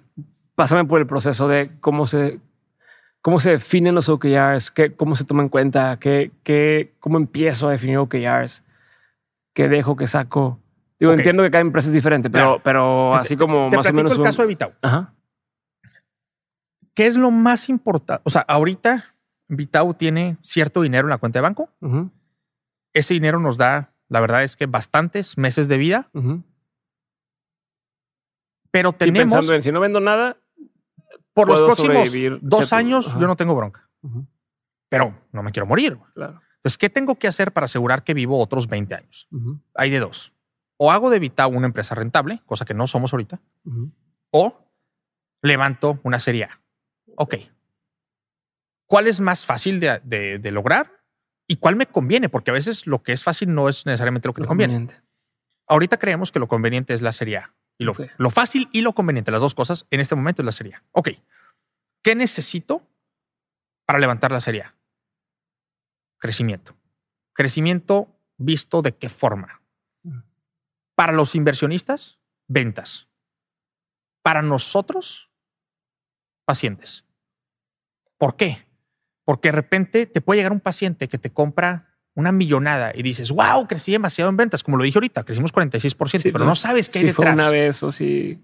No sabes, exacto, no sabes qué hay detrás de ese crecimiento. Pero cuando mides número de pacientes recurrentes que te está comprando todos los meses, ahí sí sabes qué es lo que está pasando. Entonces, en nuestro caso, ¿cuál es el objetivo mayor que tenemos que perseguir? Número de pacientes recurrentes. Ok. ¿Qué tenemos que hacer para incrementar constantemente ese número de pacientes recurrentes? Que la conversión suba, lo que platicaba hace rato. Oye, ¿qué tienes que hacer para que la conversión suba? Pues que el app esté bien hecho, que la página web esté bien hecha, que si tenemos un Google Form haga las preguntas correctas. un tema de retargeting o de... Hacer el marketing correcto porque no quieres mandar gente que no tiene enfermedades, quieres mandar a alguien que tiene diabetes como yo o lo que tú quieras. Oye, pero también tenemos que hacer la retención. Porque nada me sirve atraer lo que me compre una vez y que no me vuelva a comprar. Ok, ¿qué tengo que hacer para retener? Tener los precios correctos, tener el producto que necesita el paciente, avisarle cuando se le está terminando el medicamento, bla, bla, bla, bla, bla. Ok, pones tus objetivos y luego le vas a decir al de Customer Service, se llama Neto, es un amor de persona y un increíble colaborador. Neto, aquí están los objetivos de la empresa. ¿Estás de acuerdo? Okay. Sí, sí estoy de acuerdo con esos objetivos. Todo mundo tiene que estar de acuerdo con los objetivos. Ok. En el momento en el que tú estás de acuerdo con el objetivo, ¿quién es el responsable? Tú. ¿En qué está de acuerdo? Ya, estás de acuerdo. Güey. Ya eres responsable. Ok. Ahora, este objetivo, ¿cómo lo pasas a tus objetivos y el de tu equipo? Ok, pues voy a hacer esto, esto y esto. ¿Quién es el objetivo? ¿Quién es el responsable? Tú. Ok. Yo no te puedo decir qué hacer porque si yo te digo qué hacer, te quito la responsabilidad. Si la responsabilidad es tuya, la decisión es tuya también. El responsable de todos los objetivos de Vitao soy yo. Pero dentro de esos objetivos, de cada objetivo, es el diferente líder de, la distinta área. Entonces, yo lo que les digo es, tú eres responsable, tú tomas decisiones. Si yo las tomo por ti de entrada, no, no sé más que tú, porque luego eso también es bien raro. Es que tú todo dijo, como si yo tuviera la razón. Sí, claro. Yo no sé, cabrón. De hecho, sé menos que tú. Estoy viendo 20 cosas a la vez. O sea, sé infinitamente menos que tú. Tú tomas decisiones, tú eres responsable. Hazle como quieras. Dentro de los valores y, los límites de Vitao, ¿no? pero cambia si no tuvieras ese, esos dos años de, de colchón para crecer. O sea, si sabes que no hay lana, ¿no? Estaba batallando mes a mes. O sea, sigues confiando igual o te metes perdón, más. Perdón, perdón, es que me quedé a la mitad. Sí, ya ah, entendí. Entonces, como tenemos dos años de colchón y como tenemos dos años operando, mis objetivos no son los mismos que si estuviera empezando o que si no tuviera colchón. Oye, si no tengo colchón, el objetivo es, güey, haz lo que tengas que hacer para poder levantar una serie A mañana. Pero ahorita no, ahorita puedo sacrificar el presente para apostarle al futuro. Y al principio, tal vez el objetivo no era crecer el número de pacientes recurrentes. Tal vez el objetivo era, pato, agarra 10 pacientes recurrentes. Y seguramente después no va a ser número de pacientes recurrentes, va a ser ventas. O no va a ser ventas, va a ser NPS, o no va a ser NPS, va a ser qué porcentaje de los nuevos pacientes vienen por referidos, que quiere decir que estás haciendo bien tu trabajo. O sea, entonces el objetivo cambia mucho de acuerdo a la etapa de la empresa que estás. Algo que les digo mucho a los emprendedores es, y, esto es distinto, creo, a lo que dicen la mayoría de los inversionistas, las ventas siempre van a ser una buena métrica. Pero al menos en etapa presemilla y en etapa semilla, que la etapa semilla es en la que estoy yo ahorita, creo que nunca es la, la mejor métrica. Siempre es una buena, pero nunca es la mejor. hay que entender qué hay detrás de las ventas, qué es lo que está haciendo que las ventas crezcan. Y esa es tu métrica correcta. La que nunca va a ser una métrica correcta es número de proveedores. Okay. No se claven con esa. es que tengo un chorro de proveedores que quieren vender en mi marketplace. Pues claro, güey. Todo el mundo quiere vender. Esa no. Ya. Es pacientes, bueno, pacientes, usuarios, usuarios activos, transacciones que están sucediendo, número de productos comprados, bla, bla, bla, bla, bla. Ok, a ver, voy a desmenuzar también ese tema.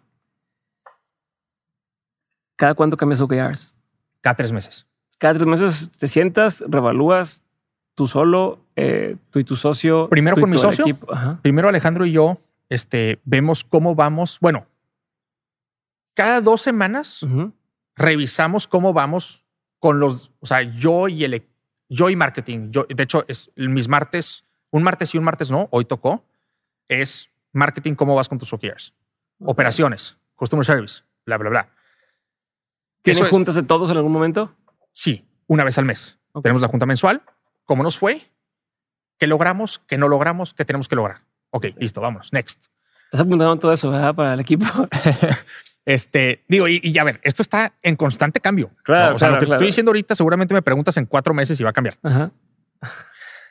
Y luego, cuando se llegue el Q, revisamos los OKRs de ese, o sea, ya como ahora sí, cómo nos fue en el trimestre y luego replanteamos los, el próximo trimestre. Entonces, el OKR en sí cambia cada, cada Q. A veces cuando estás hablando de un nuevo lanzamiento o un nuevo proyecto que impacta de una forma muy importante a uno de los resultados del OKR, ese sí puede cambiar en un mes. O sea, ejemplo, oye, es que vamos a lanzar el app. Ok, ¿cuál es el resultado que estamos buscando con el lanzamiento del app? 500 compras en la aplicación. Y de repente, órale, güey, lanzamos el app. 750 compras el primer mes.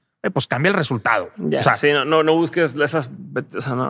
O, al revés. Oye, lanzaste el app y cinco compras el primer mes. Pues entonces buscar 500 está, está mal. O sea, puedes estar mal para arriba o para abajo, ¿no? Siempre vas a estar mal. Hay que tratar de no estar tan mal. ¿Cómo cambia todo esto, como acabas de decir, en una empresa que no tiene ese colchón? ¿Quieres más agua? ¿Cómo cambia? ponte en un. no, no es un startup, es una empresa eh, más tradicional, ¿no? Y puede ser de tecnología lo que tú quieras, pero no tiene ese capital de decir, tengo inversionistas, tengo dos años, tengo tres años de, recorrido antes de, tener que ser rentable. ¿Cómo cambia desde el tema de los OKRs a el tema justo de los empleados? lo que más me, me interesa y estaría con madre por llegar a ese punto en el de ustedes o sea, ustedes decidan todo, ¿no? Pero de pronto es cuando vas empezando, tú eres el que dice para dónde van, pero también el que vende y el que, ¿no? Entonces... Sí, sí, es importante. Yo te estoy platicando desde mi punto de vista actual. Exacto. Con 34 chingones en mi equipo. Exacto. ¿Cómo cambia? Eh, eh, de entrada los objetivos. Obviamente, si no tienes lana, tu objetivo son utilidades. No hay otro objetivo más que hacer utilidades para la empresa. ¿Por qué? Porque si no te vas a morir siempre es un buen objetivo hacer utilidades para la empresa. A veces no es el mejor. ¿Cuándo no es el mejor? Cuando estás construyendo un startup. ¿Por qué? Porque capaz si buscar la utilidad de hoy quiere decir que de alguna u otra forma estás limitando tu crecimiento de mañana. Claro. Entonces, por eso es que ahorita yo no busco utilidad. Bueno, sí la busco, pero no es mi prioridad. Si viene la utilidad por el número de crecimiento de pacientes, que eventualmente vendrá, que bueno, pero estoy buscando otra cosa.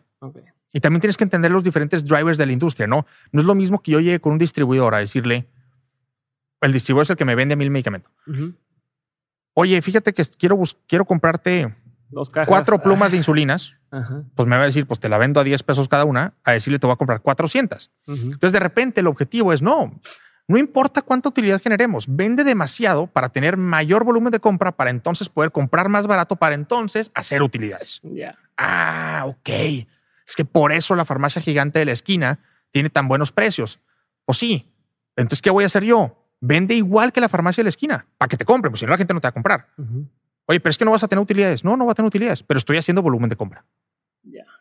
Y después genera utilidades. Pero no puedo, no, no puedo decirle a la gente, no, no le compres a ellos, güey. Mejor cómprame a mí. Cuesto 10% más caro. Pues no, güey. No, no jala. Me explico. Entonces. Ok, perfecto. Eso me queda claro, pero eh, otra vez, ¿cuánto confías o cómo, cómo haces ese brinco de A ver, tú dime cómo le vamos a hacer para, o sea, no tenemos que vender X cosas, 10 de estas pastillas, no? Ese es el lo que ya, no vender 10 al mes de esto, porque ahorita estamos vendiendo una, no? Creo que sí. ¿Entendiste el, el objetivo? Sí, chingón. ¿Qué vamos a hacer? O sea, ¿en qué punto de la empresa empiezas a decir, va, date, y si no funciona, si no le atinaste, el siguiente mes lo volvemos a intentar. Entonces, cuando estás en el día a día, eh, o cuando estás, como dices, en ese proceso de apenas hacerte rentable, cada mes es un mes más de, de o endeudarte o de puta, güey, ahí estamos valiendo madre. Creo que ese brinco lo tienes que hacer forzoso cuando existe un responsable que no eres tú. Ok. En el momento. ¿Para qué lo quieres? Si no, ¿para qué te contraté, güey? Y obviamente hay varias cosas que tienen que suceder, ¿no? La primera es que tienes que entender, bueno, espero que la persona que contrataste para hacer eso en específico es mejor que tú. Si contrataste a alguien que es peor que tú, vato, vas mal. La segunda es que tienes que ser suficientemente humilde como para decir, él es mejor que yo. Y seguramente puede tomar mejores decisiones que yo. No quiere decir que yo no pueda llegar a dar mis ideas. Claro que llego a dar mis ideas. Por ejemplo, hay una empresa en Chile, se llama Wataform. Me encantan los emprendedores, Indy y Yari. Ya les estoy haciendo marketing. Estamos ahí. Este, y yo he estado empujando a Carlos, que es el director de marketing de Vitao, en que usemos Wataform de alguna u otra forma. Y tengo empujándole Wataform dos meses, güey.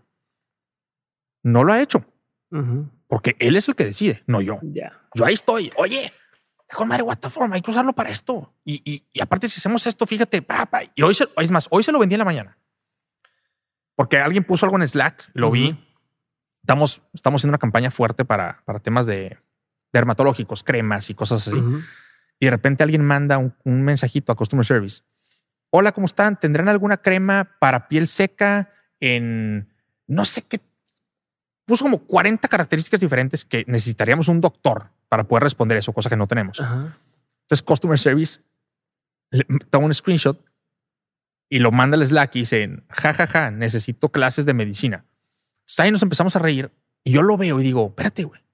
Ok, da risa, pero aquí hay algo bien interesante. La gente que está comprando cremas quiere cremas, pero no sabe cuál. Si podríamos decirles cuál, obviamente sin infringir en temas regulatorios por temas médicos, pero si podríamos decirle cuál es la crema que necesitas de acuerdo a cuándo te la pones, para qué la quieres, no sé cuáles son los factores. Pues a veces empezamos a vender mucho. Y no nada más empezamos a vender mucho, sino que vamos a tener también más información con la cual el día de mañana después podemos jugar. Sí, 100 eh, personas de 200 me dijeron que quieren esto. O me están preguntando específicamente por cremas para pieles secas cuando haces deporte. Ah, pues ahí se me vino a la mente Wataform. Ya después métanse ustedes y vean lo que hace Wataform. Es como Write Message, ¿no? Wataform es como un WhatsApp, no, como un Google Forms o Typeform meets Shopify. Entonces te hago preguntas y de acuerdo a lo que me respondes, al final te digo, ah, el vaso que tú estás buscando es este que tengo aquí en mi email. Entonces le digo a Carlos, oye, usemos Wataform para hacer las preguntas para que cuando el cliente termine nos compre la crema que le conviene. Claro. Este, no lo hemos usado. ¿Por qué? Porque él toma la decisión, no yo. Sí, si él lo, implementa y no, le funciona, o sea, chinga, vas a cagotear a mí si yo, si yo te dije que no. Entonces es, tú tomas la decisión. Si tú lo implementas porque yo te lo vendí, Tú lo decidiste, güey. Ya. Yo te lo vendí. Tú decidiste. Ok. A ver, tengo muchos dos por dónde irme. Échale. No es lo mismo tratar de levantar capital cuando ya tienes un historial. ¿no? Oye, pues ya hemos vendido tanto, hemos hecho tal cosa y demás. ¿No? Ahí es un tema un poco más fácil, me imagino, de decir, pues estos son los números, lo que hemos hecho. Si recibimos esta lana, vamos a poder triplicar ese esfuerzo y claro. vamos a crecer así, ¿no? ¿Cómo lo haces cuando no tienes eso? O sea, ¿cómo empiezas a levantar? ¿Cómo empiezas a... y, y, levantar no solamente capital de estos venture capital de quiero una salida de 10X y demás, sino eh, pues en el, en el de, estos gente que puedes acceder, ¿no? O otras plataformas. ¿Cómo se le hace? o sea, pongamos el ejemplo. Quiero levantar una con dementes, ¿no? Cómo puedo, cómo pudiera, y no, y no tengo nada de. Ah, estás empezando de mentes. Ah, estoy empezando de mentes, tengo esta idea, quiero hacer tal cosa y demás. Es diferente en ciertos puntos, es muy similar, bastante similar en otros. ¿Dónde es diferente? Cuando no tienes nada, tú tienes una caja negra y estás diciendo, invierte y vamos a ver qué sale de esta caja negra. Puede salir un unicornio o puede, pues realmente no salir mucho, pero hay una caja negra. A veces vender la caja negra es bien fácil, güey. Porque hay un tema de curiosidad muy grande y hay un sueño gigante que no tienes contra qué compararlo. Simplemente con tu sueño y la forma de vender ese sueño. Ese storytelling famoso. Cuando ya tienes números, pues ya tienes números. Ya no hay caja negra. Ya sé que le meto cinco y salen dos o le meto cinco y salen 20. Entonces, es diferente. No necesariamente es más fácil o más difícil. Depende de qué números traigas. Ok. Traigo números muy buenos, va a ser más fácil. Traigo números muy malos, está mejor la caja negra, güey. Pero, pero, pero ¿cómo lo haces? Porque muchas veces en esa primera etapa, pues, tú tienes una idea, ¿no? Y luego cambia, y luego cambia, y luego, o, tienes dos, tres hipótesis de decir, ok, vamos a hacerlo a través de vender en línea, ¿no? Y luego dices, no, pues a lo mejor vamos a hacerlo mejor a través de vender en una app, o vamos a hacer tal. No, tú a, los, a la primera línea de inversionistas le dices, vamos a hacer una app que la madre, lo que quieras, ¿no? Esta caja negra tiene estas características que sabemos el día de hoy. ¿Cómo, cómo pues primero, ¿cómo les vendes ese sueño? Y dos, ¿cómo les dices, ah, no se crean? Ahora voy a hacerlo mejor así. Claro. Ok. E, es importante entender una cosa.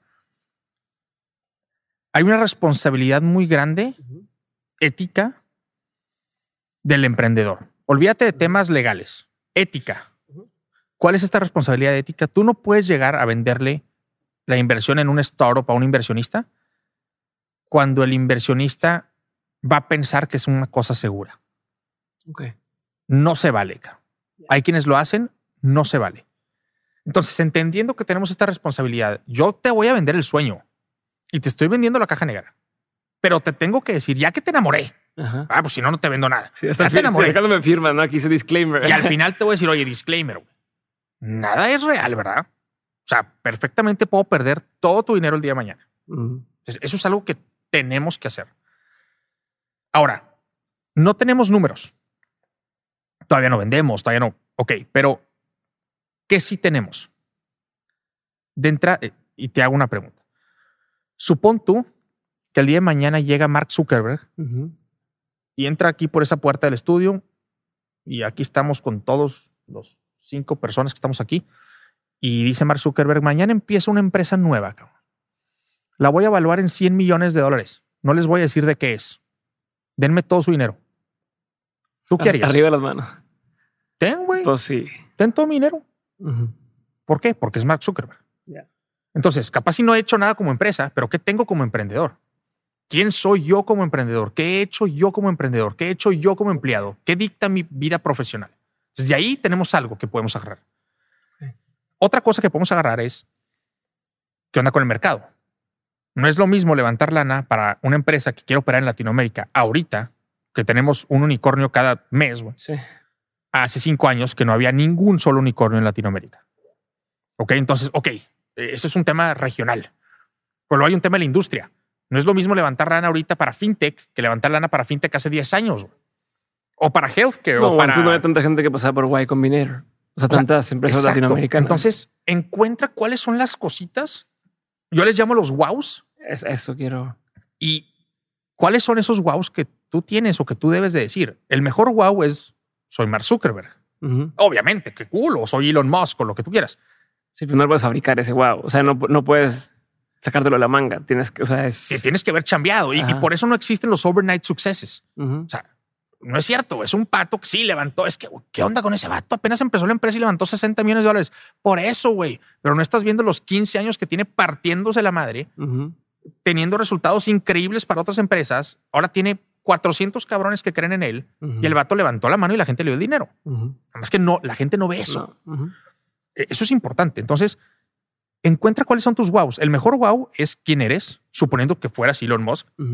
El segundo mejor wow es qué onda con tu empresa, los números, pero a veces no los tienes. El tercer mejor wow, y este tercero a veces no es tercero, a veces es primero, depende. Es un wow que tiene que ver con la persona a quien le estás pidiendo dinero. Ajá, a ver. Ok. Ejemplo. Tú sabes qué enfermedad tengo. Tengo diabetes tipo 1.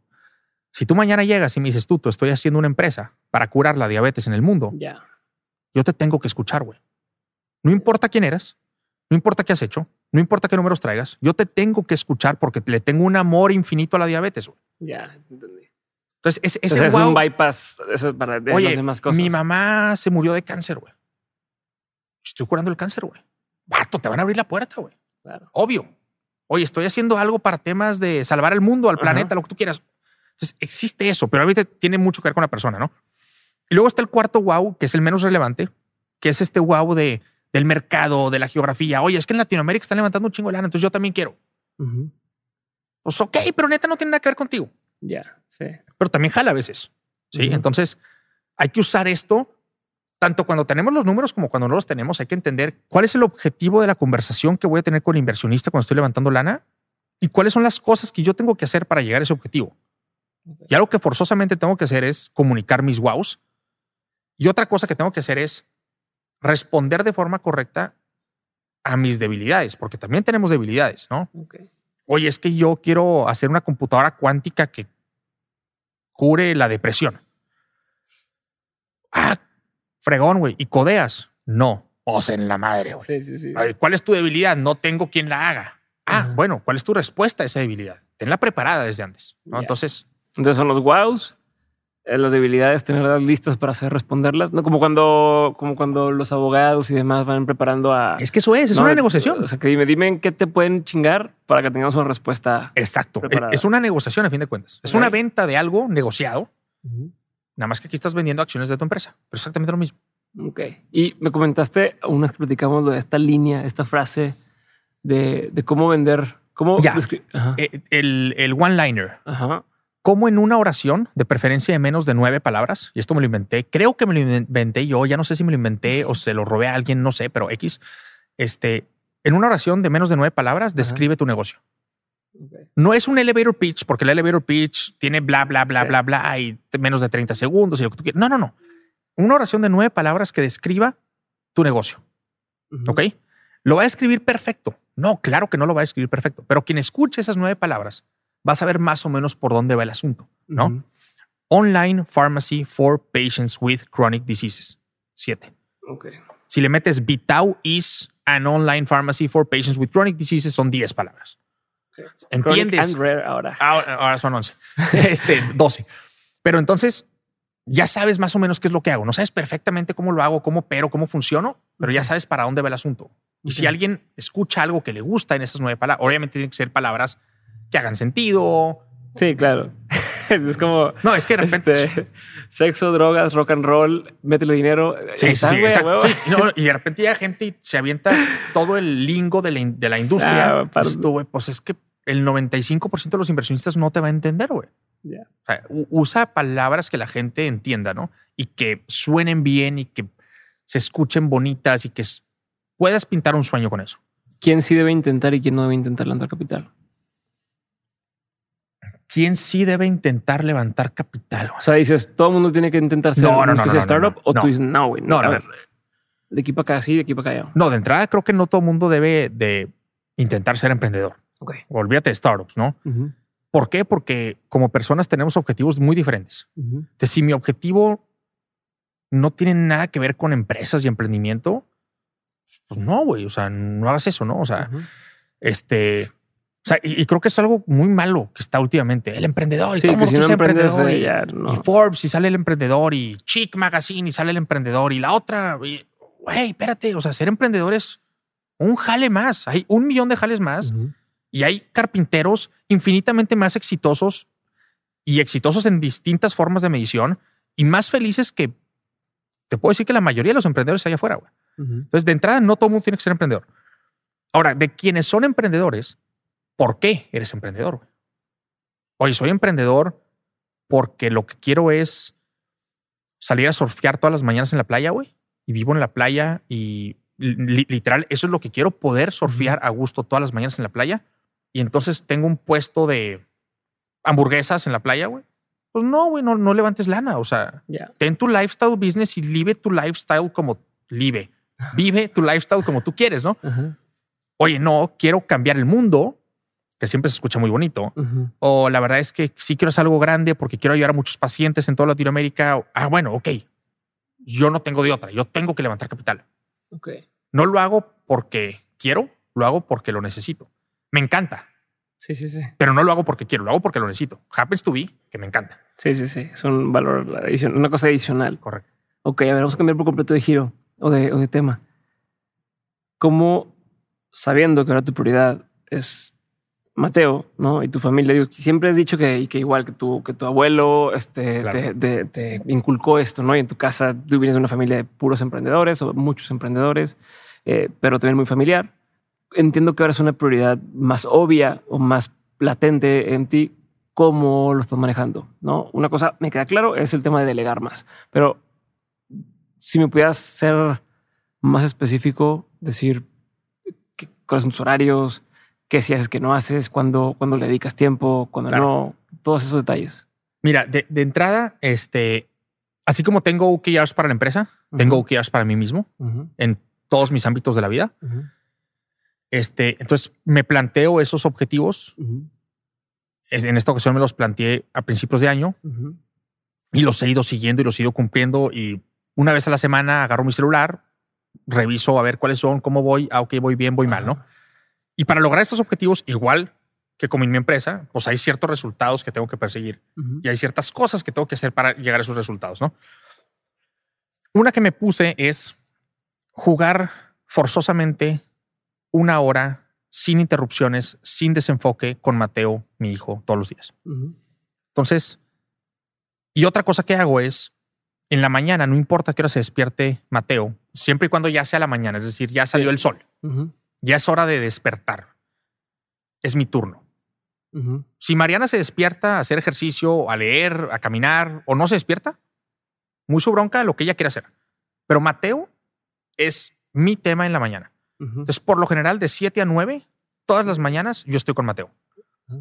Le doy su leche, le lo pongo a jugar ahí, mientras yo me tomo mi café. Aquí no estoy con él, aquí me estoy tomando mi café y leyendo, pero estoy echando el ojo al vato me termino el café, me pongo a jugar tantito con él, me pongo los tenis, lo subo a su carrito y me voy a caminar al parque. Todas mis mañanas son idénticas. A veces en el parque voy escuchando un podcast, a veces voy a eh, tener una llamada con alguien a las 8 de la mañana, a veces voy platicándole a Mateo, pero esas son como mis dos horas donde yo sé que Mateo va a estar conmigo. Sí, es 100% tu responsabilidad. Es 100% mi responsabilidad y está conmigo y sabe que tiene un papá que está ahí. A veces termino y me pongo a hacer ejercicio, 10 minutos de ejercicio en la mañana pero estoy con él haciendo ejercicio. O sea, yo estoy haciendo planchas y lagartijas y está el vato trepando arriba, arriba de mí y lo volteo y lo agarro. Y, o sea, hago ejercicio donde sé que de alguna forma puedo estar conviviendo con él.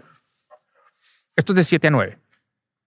De 9 a 1, trabajo. A la 1 voy al gimnasio. De una a una y media, más o menos, media hora. Me baño. Tengo la fortuna, y por eso digo que soy muy afortunado y tengo mucha suerte, de poder tener una casa donde no solamente tengo dos salas para que esté mi esposa en una y yo en otra, pero también tengo tres cuartos. Y el tercer cuarto lo convertí en mi gimnasio.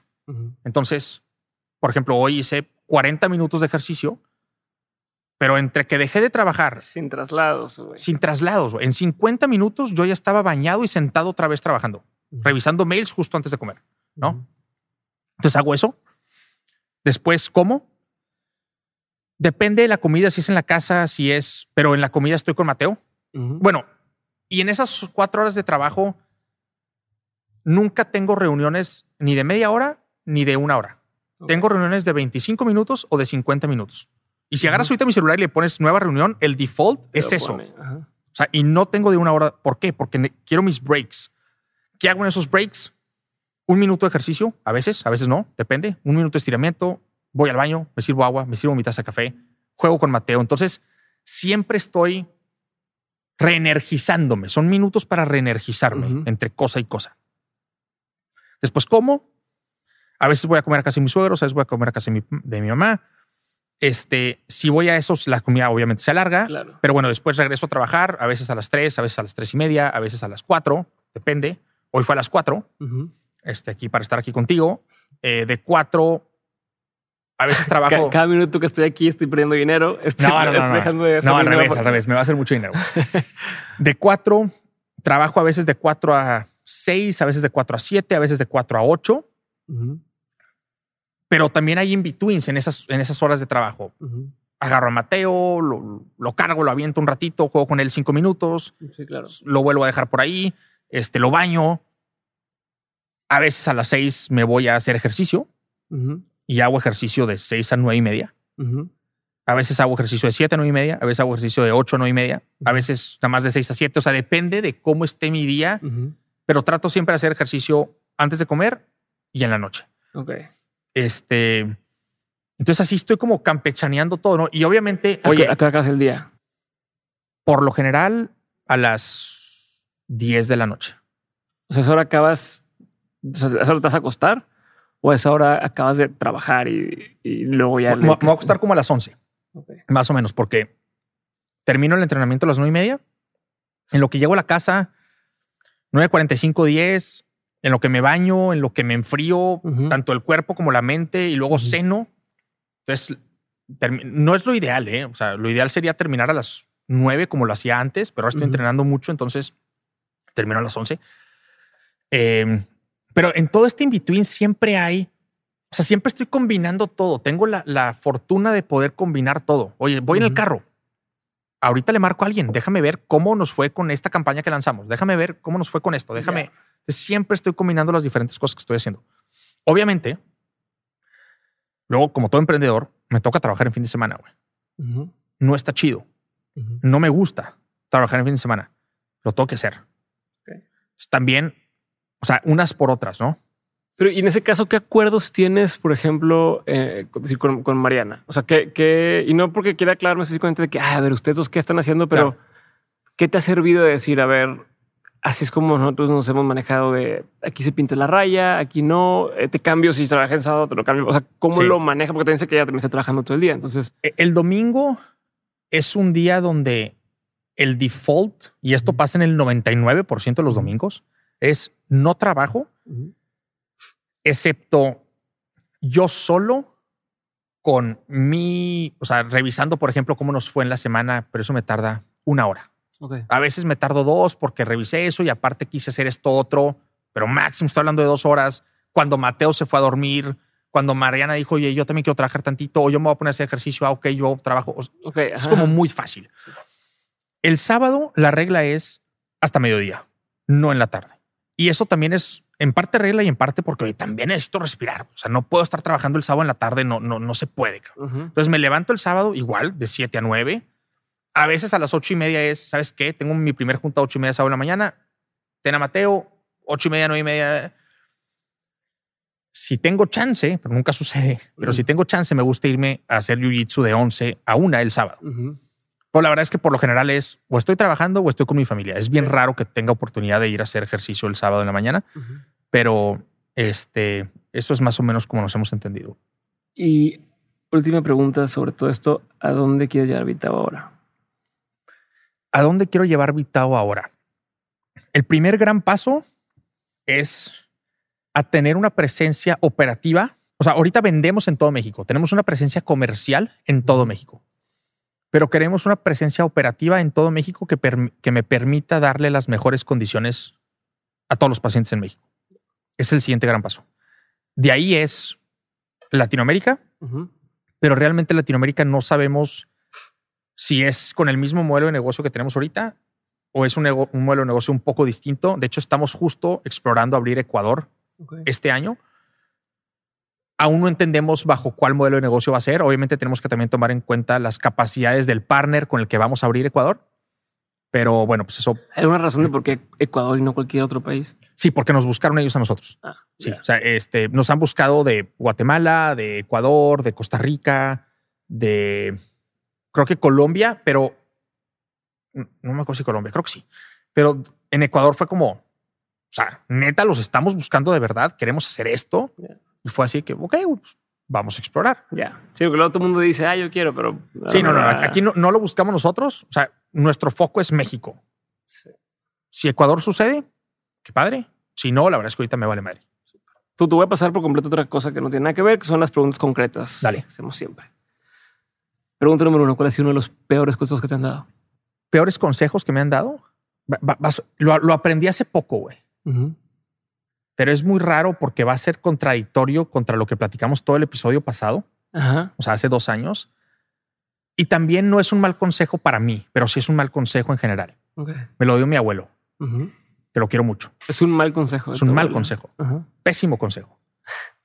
Cuando yo llegué y le dije, abuelito, quiero ser rico como tú, que lo platicamos el episodio pasado hace dos años, su respuesta fue, ah, está bien, pues, pues emprende, pon un negocio. Creo que eso está equivocado. Si quieres ser rico, o sea, si tu objetivo es quiero ser rico, no emprendas. O sea, ve la estadística, güey. ¿Cuántos emprendimientos fracasan? Sí. Búscate otra forma. Búscate un startup que le esté yendo con madre y consíguete un jale ahí y haz un buen jale en ese startup. Eso te va a dar más lana. O sea, vaya, no, si le pegas al emprendimiento, te va a dar más lana al emprendimiento. La probabilidad de que le pegues es muy baja. Entonces, si tu objetivo es quiero ser rico, encuéntrate un startup que esté creciendo y consíguete un jale ahí. ¿Cuál ha sido uno de los mejores consejos que te han dado? Creo que fue mi abuelo. No fue un consejo, fue un comentario. Bueno, dos comentarios que se vuelven consejos. El primero es, hacer dinero es fácil. Lo difícil es hacer dinero bien hecho eso se vuelve un consejo de vida donde te está diciendo lleva una vida ética y lleva una vida donde hagas el bien para las demás personas. ¿no? Y el segundo consejo, pero va muy de la mano, me lo, dio mi abuelo también, este me, lo dio mi abuelo, me acuerdo perfecto, en un café. Para los que viven en Monterrey o conocen Monterrey, es un café que antes existía en Gómez Morín con Roberto Garzazada.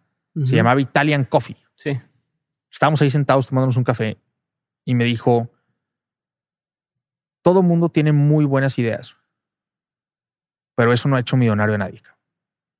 Y me acuerdo perfecto porque yo le estaba enseñando mis ideas en el celular, güey. Yo tenía mi lista de ideas, chingonas. y me dijo eso y eso quiere decir no vale nada, güey. Ponte a jalar, cabrón. Y eso sí vale. Entonces creo que esas dos fueron comentarios, pero que se vuelven consejos como de una forma muy directa, ¿no? Y seguramente hay más por ahí, pero bueno. ¿Qué es, qué es algo que la gente no sabe de ti y que si supiera le sorprendería? soy muy malo para tener conversaciones no relevantes. Pésimo. o sea, si tú me, si tú me pones, si tú me mandas una fiesta, güey, hay de dos, cabrón. O me encuentro a alguien con quien pueda tener una conversación, o sea, realmente interesante y profunda, que probablemente a la mayoría de la fiesta no le va a gustar ni siquiera estar escuchando esa conversación. Religión, política. el espacio, aliens emprendimiento, valores, whatever, o no voy a saber qué chingados hacer en la fiesta. A estar parado ahí como idiota, sin saber bailar, porque no sé bailar, y diciendo, güey, ¿a quién le hablo, güey? Porque, porque no quiero llegar a, hola, ¿cómo estás, güey? ¿Qué onda? Digo, sorry, pero no me importa cómo estás. me importa discutir temas interesantes donde podamos como intercambiar ideas, ¿no?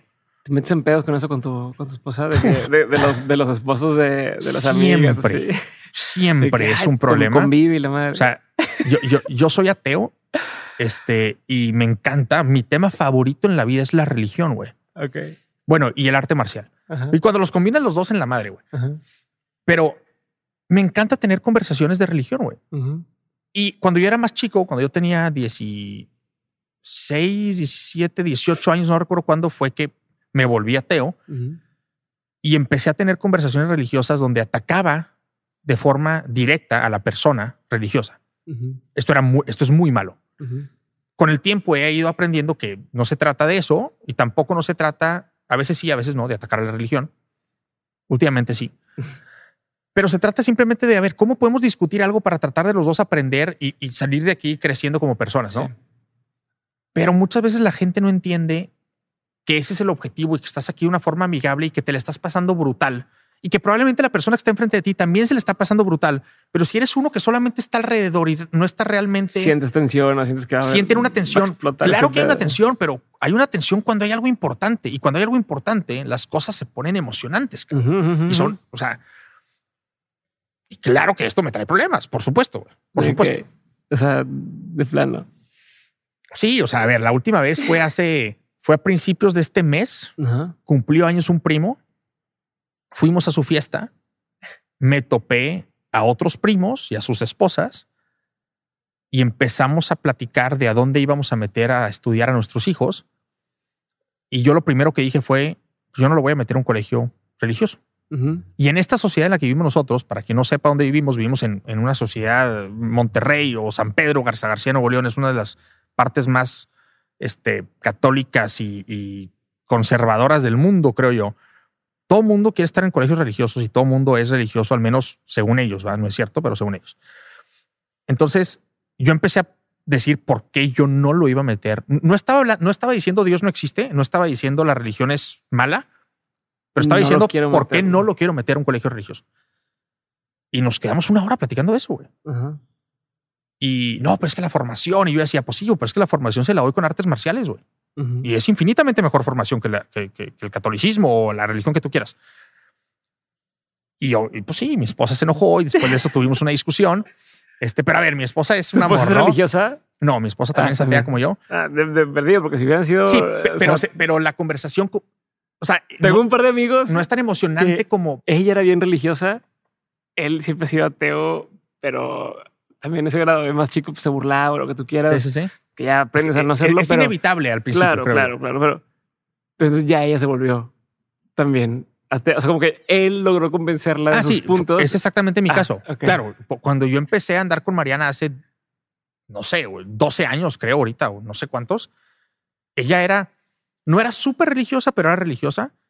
Y por estar conviviendo conmigo y escuchando estas cosas que yo decía, tanto a ella como a otras personas en estas conversaciones que después ella pues le molesta, este, pues me agarró la onda y dijo, oye, pues como que sí es cierto, ¿no? Como que no hace mucho sentido ese, ese rollo.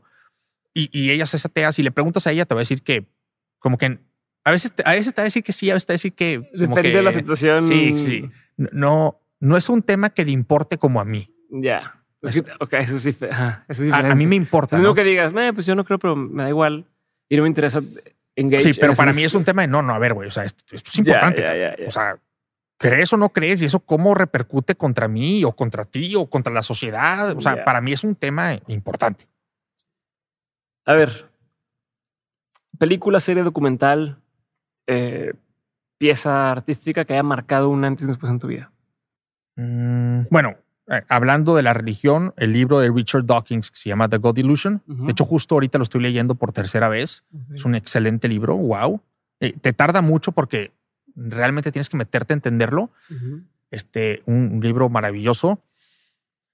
Otro libro puede ser How to Win Friends and Influence People. Ese me lo, me lo de Dale Carnegie, no, ese me lo regaló mi abuelo hace mucho. Este, Padre rico, padre pobre, creo que también mucha gente lo recomienda y realmente creo que sí me, me hizo entender cosas de forma diferente. La meta es otro. Creo que en inglés se llama The Goal, que te habla de la diferencia entre estar trabajando y ser productivo. está muy padre porque aparte es una, es una historia, una novela que te está dando ese aprendizaje. una moraleja. Una moraleja, exacto. Eh, el libro de Sofía, el, el, mundo de Sofía definitivamente es un libro que habla de mucha filosofía desde un punto de vista súper o desde como muy básico la historia de Sofía y cómo ella se va dando cuenta de cómo eran los diferentes filósofos y las diferentes corrientes filosóficas, muy padre. Hablando de películas, eh, me encanta todo lo que tiene que ver con la Segunda Guerra Mundial. Bueno, películas y libros, aquí eh, es algo padre, pero el tema de la Segunda Guerra Mundial para mí es un tema, es fascinante, güey, entender cómo, cómo pudieron haber pasado las atrocidades que sucedieron, cabrón. O sea, o sea no, no es normal eso, ¿verdad? no, no hace sentido. Entonces, no hace sentido, pero tiene que tener un sentido. Si no, ¿Ha, sido el museo de, de este, de, mm, ¿qué se llama? Historia y Tolerancia. No, es en Ciudad de México que toca varias eh, genocidios y masacres en el mundo. Mete material de este y te ponen los periódicos, o sea, las portadas de los periódicos de esa época en México. Y me da mucha atención ver cómo, ah, pues parece que está pasando esto en Alemania o está, porque ahí estaban en los periódicos, lo estabas viendo pasar, pero no decían, claro, güey. Es muy raro esa la perspectiva desde acá, sabiendo que está pasando esto allá y dijo, no sé, Mengele o no sé quién en ese entonces que tal cosa.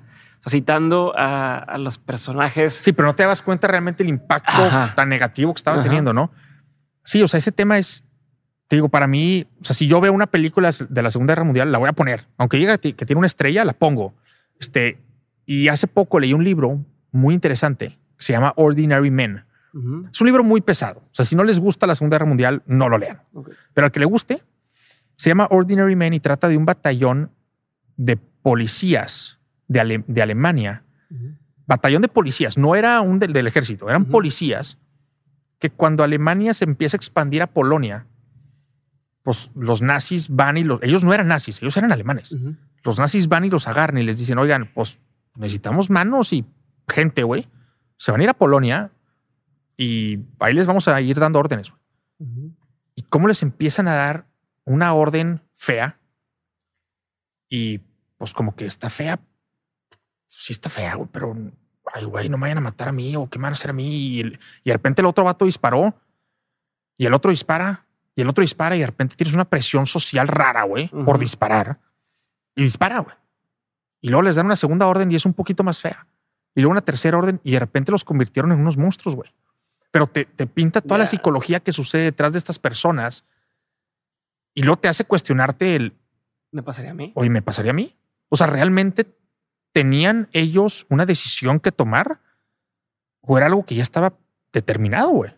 O sea... Sí, pues el, tema de personas ordinarias. Que sí, podría o, no ser Eran personas ordinarias. O sea, y por eso digo, ¿qué tan suertudo soy yo de haber nacido donde nací, cuando nací y de haberme rodeado? O sea, porque si yo hubiera nacido en ese entonces en Alemania, capaz si yo hubiera sido uno de ellos. No, sabemos, ¿no? Espero y no, pero no sabemos. Y luego la, una película que la acabo de ver que es como, no es lo mismo que el libro, pero es el mismo punto de vista psicológico. Se llama, está en Amazon Prime, se llama Generation War. Es la historia real de cinco alemanes, chavos, no sé, tenían 20 años, yo creo, de cuando sucede todo esto. Entonces, eran cinco, era un judío, dos alemanes y dos chavas alemanas. Entonces, pues al judío le toca huir y te, y te cuentan su historia. Ya, están contando la historia de cada uno. De cada uno, pero al, al, principio están los cinco juntos, bailando, festejando y diciendo, bueno, pues es que estos dos ya se van a la guerra no hay bronca, nos vemos en diciembre cuando termine, porque nada más te vas a ir tres meses porque Hitler dijo que esto en tres meses se termina y lo están mandando a Rusia. Esos tres meses se convierten en cinco años, güey. Más spoilers. Es la, está increíble, güey. Entonces, pero estás viendo el punto de vista, lo que ellos vivieron, y es una historia real, contada por, no me acuerdo quién de los sobrevivientes, o mejor no te digo, pero donde ves la historia y dura cuatro horas y media la película. Bueno, son tres episodios. Dices, madres, cabrón. O sea, otra vez me replanteó lo mismo. ¿Qué estaba pasando ahí, güey? O sea, ve cómo sucedieron las diferentes cosas y cómo realmente esa gente no tenía opción, cabrón. Y luego te empiezas a cuestionar si realmente tú tienes opción de estar sentado aquí ahorita conmigo o no. Digo, es una opción mucho más fácil, pero la tienes sí o no, ¿no? Entonces, como que también trae sus temas. Sí, a mí siempre me llama la atención eso. El otro día hablamos con, con Saskia Niño de Rivera, ella trabaja en Reinserta. Bueno, ella fundó Reinserta eh, y trabaja en las cárceles y habla con asesinos o con personas que robaron o personas que están en, en, la cárcel y cuando me platica ella me hace pensar mucho en esas cosas, de decir, pues esta persona, no sé, de chiquito lo violaron, eh, luego estuvo brincando de, de bandas, de, lugar en lugar, no, pues no tiene familia, tal, tal, cumple la mayoría de edad, le hacen tal cosa y decide matar a la persona que le hizo tal cosa porque dices, ¿Qué tanto se culpa? ¿Qué tanto? Ajá. digo, dice, ok, el crimen lo hizo y es responsable del crimen. Correcto. Pero tenía opción, o sea, ¿en qué momento perdió la opción de poder salirse del camino? No, es como, es, que más te hace pensar, no, no, tienes una respuesta de, ah, bueno, esta es la respuesta, no, pero... Y, la gente dice, no, es que yo estoy tomando la decisión, pero estás tomando la decisión por ciertas cosas que te sucedieron. ¿Y de cuántas de esas cosas que te sucedieron tenías tu control? Sí. Y como dicen, si hubiera, y si hubiera sabido tales cosas más, igual y cambiaba. O sea, o sea es, es, digo, al menos últimamente como que he caído en eso, ¿no? Como que nosotros realmente somos responsables, pero a la vez nos tocan o que nos toca, güey. Tú, a ver, porque últimamente este, este tema de, de, que no, la suerte no existe, ¿no? Yo, es el trabajo duro. No, la suerte sí existe y la suerte es todo, cabrón. Todo. lo que te voy a preguntar. Yo también estoy de acuerdo, que tiene mucho que ver. Sí, hay que trabajar. Sí, hay que juntarse con la gente correcta. Sí, hay que bla, bla, bla. Güey, pero el puro hecho de que estés escuchando este podcast me dice que eres una persona muy suertuda. Sí, por escucharte a ti. No, este, por, tener la posibilidad de estar sentado escuchando esto o, en, movimiento, pero, o sea, puedes estar en cualquier situación, pero poder escuchar esto implica una serie de cosas desde, desde puedo oír, no, bueno, estoy, estoy, vivo, estoy vivo, puedo oír, tengo una capacidad de un dispositivo en el cual puedo hacer. Tengo el tiempo de poder dedicárselo. O sea, hay una serie Tengo el dinero para comprar los audífonos. En el caso de que quien tenga audífonos o el que vaya en su carro, tienes un carro, tienes una calle en la cual manejar tu carro. Bueno, si va a ser un transporte, pero vas camino al trabajo, tengo trabajo. O sea, todo lo que quieras. Somos muy sortudos, cabrón. Ah, es que yo soy un. La vez pasada platicaba con un, emprendedor y me decía, no, es que yo sí lo volvería a hacer. Digo, no es cierto, cabrón. Bueno, no te estoy diciendo que no es cierto, pero tienes una cantidad de suerte infinita y no te estás dando cuenta, cabrón. No quiero decir que no le echen ganas, echenle todas las ganas del mundo. Sí. Pero la suerte está ahí. La otra estaba viendo un video donde explicaban un website Veritasium, es una cuenta muy buena de YouTube, donde explica cosas así y, donde hablaba, se te va planteando cómo este sesgo de, darte más responsabilidad de la que realmente tienes. o sea, no que atendemos a desde cosas así del día a día, no de si te preguntan a ti, preguntan a tu esposa, eh, ¿quién, qué porcentaje de las tareas de la casa haces tú contra las que hace tal? ¿no? Y pusieras 30%, 20% tal, por lo general, el resultado de ambas suma más del 100%, ¿no? O sea, tú dirías, yo hago 50, ¿no? O, yo hago... Yo hago 10 y mi esposa va a decir, yo hago... 100, ¿no? No sé, pues siempre da más. Ok.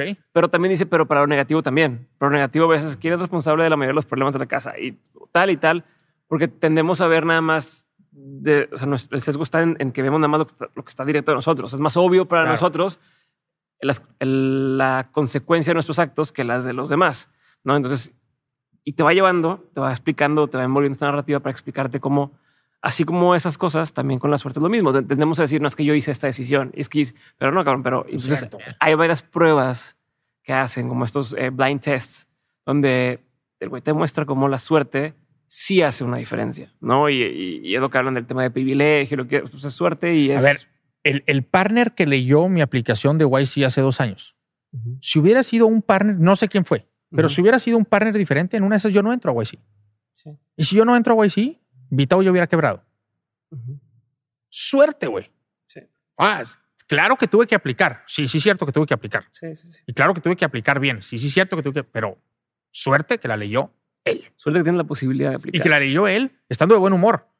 Porque una vez la lee él sin haber comido y sin haber hecho ejercicio y sin haber dormido y, y le pone tachita a todas. o que alguien más no mandó algo similar antes o que mil cosas. Es lo mismo. O sea, no, el simple hecho de tener la posibilidad de poder aplicar ya, es, otra cosa. Y esto lo que, lo que dice al final es, es la combinación. O sea, sí es suerte, pero también te sirve pensar que no es suerte. O sea, te sirve. Claro. O sea, dice, estar entre este limbo entre decir, no, tengo que ponerme bien pilas porque no sé si me va a tocar suerte. O sea, esa puñeta mental. No, es que la suerte no te va a tocar si no haces el cale. Ajá. O sea, ¿quién decía el, cómo se llama el golfista súper famoso? Tiger Woods. Luck is 99%. No, success is 99% Luck. preparation. 1% perspiration. Al revés. 99, no me acuerdo, pero estaban las dos. 99% Harley y 1% de, de, no sé qué. De Luck, pero si no está el Luck. De hecho, le ganas a las dos cosas. Exactamente. Ah, bueno, te iba a decir de esto que dices de la, de la Segunda Guerra. ¿Ya, leíste, escuchaste Bomber Mafia? No. ¿Ya escuchar? Bomber como bombas. Ok. Es, es un libro, un audiolibro. O sea, está hecho primero en audiolibro por Malcolm, Malcolm Gladwell, el de. Ok, ajá. Sí, sí, sí. Cuál, eh, que habla de la perspectiva específicamente de los eh, pilotos de guerra y de cómo eso vino a ser una de las piezas fundamentales para cambiar por completo el giro de, de, pues, la historia, o sea, hacia dónde iba todo esto. Ok, va a encantar. Está en audiolibro. Escúchalo. Última pregunta, Tuto. Eh, de todo lo que has vivido, tanto en lo personal como en lo laboral, has tenido un montón de aprendizajes. Si tuvieras que quedarte con tres aprendizajes que quisieras tener siempre presentes, ¿cuáles serían? Wow. Punto número uno, y es algo que he estado pensando mucho últimamente, es somos infinitamente más tontos de lo que creemos. Y es real, ¿no? O sea, o sea de verdad, somos muy tontos, cabrón. Y cuando empecemos a entender eso, podemos empezar a tomar decisiones más inteligentes.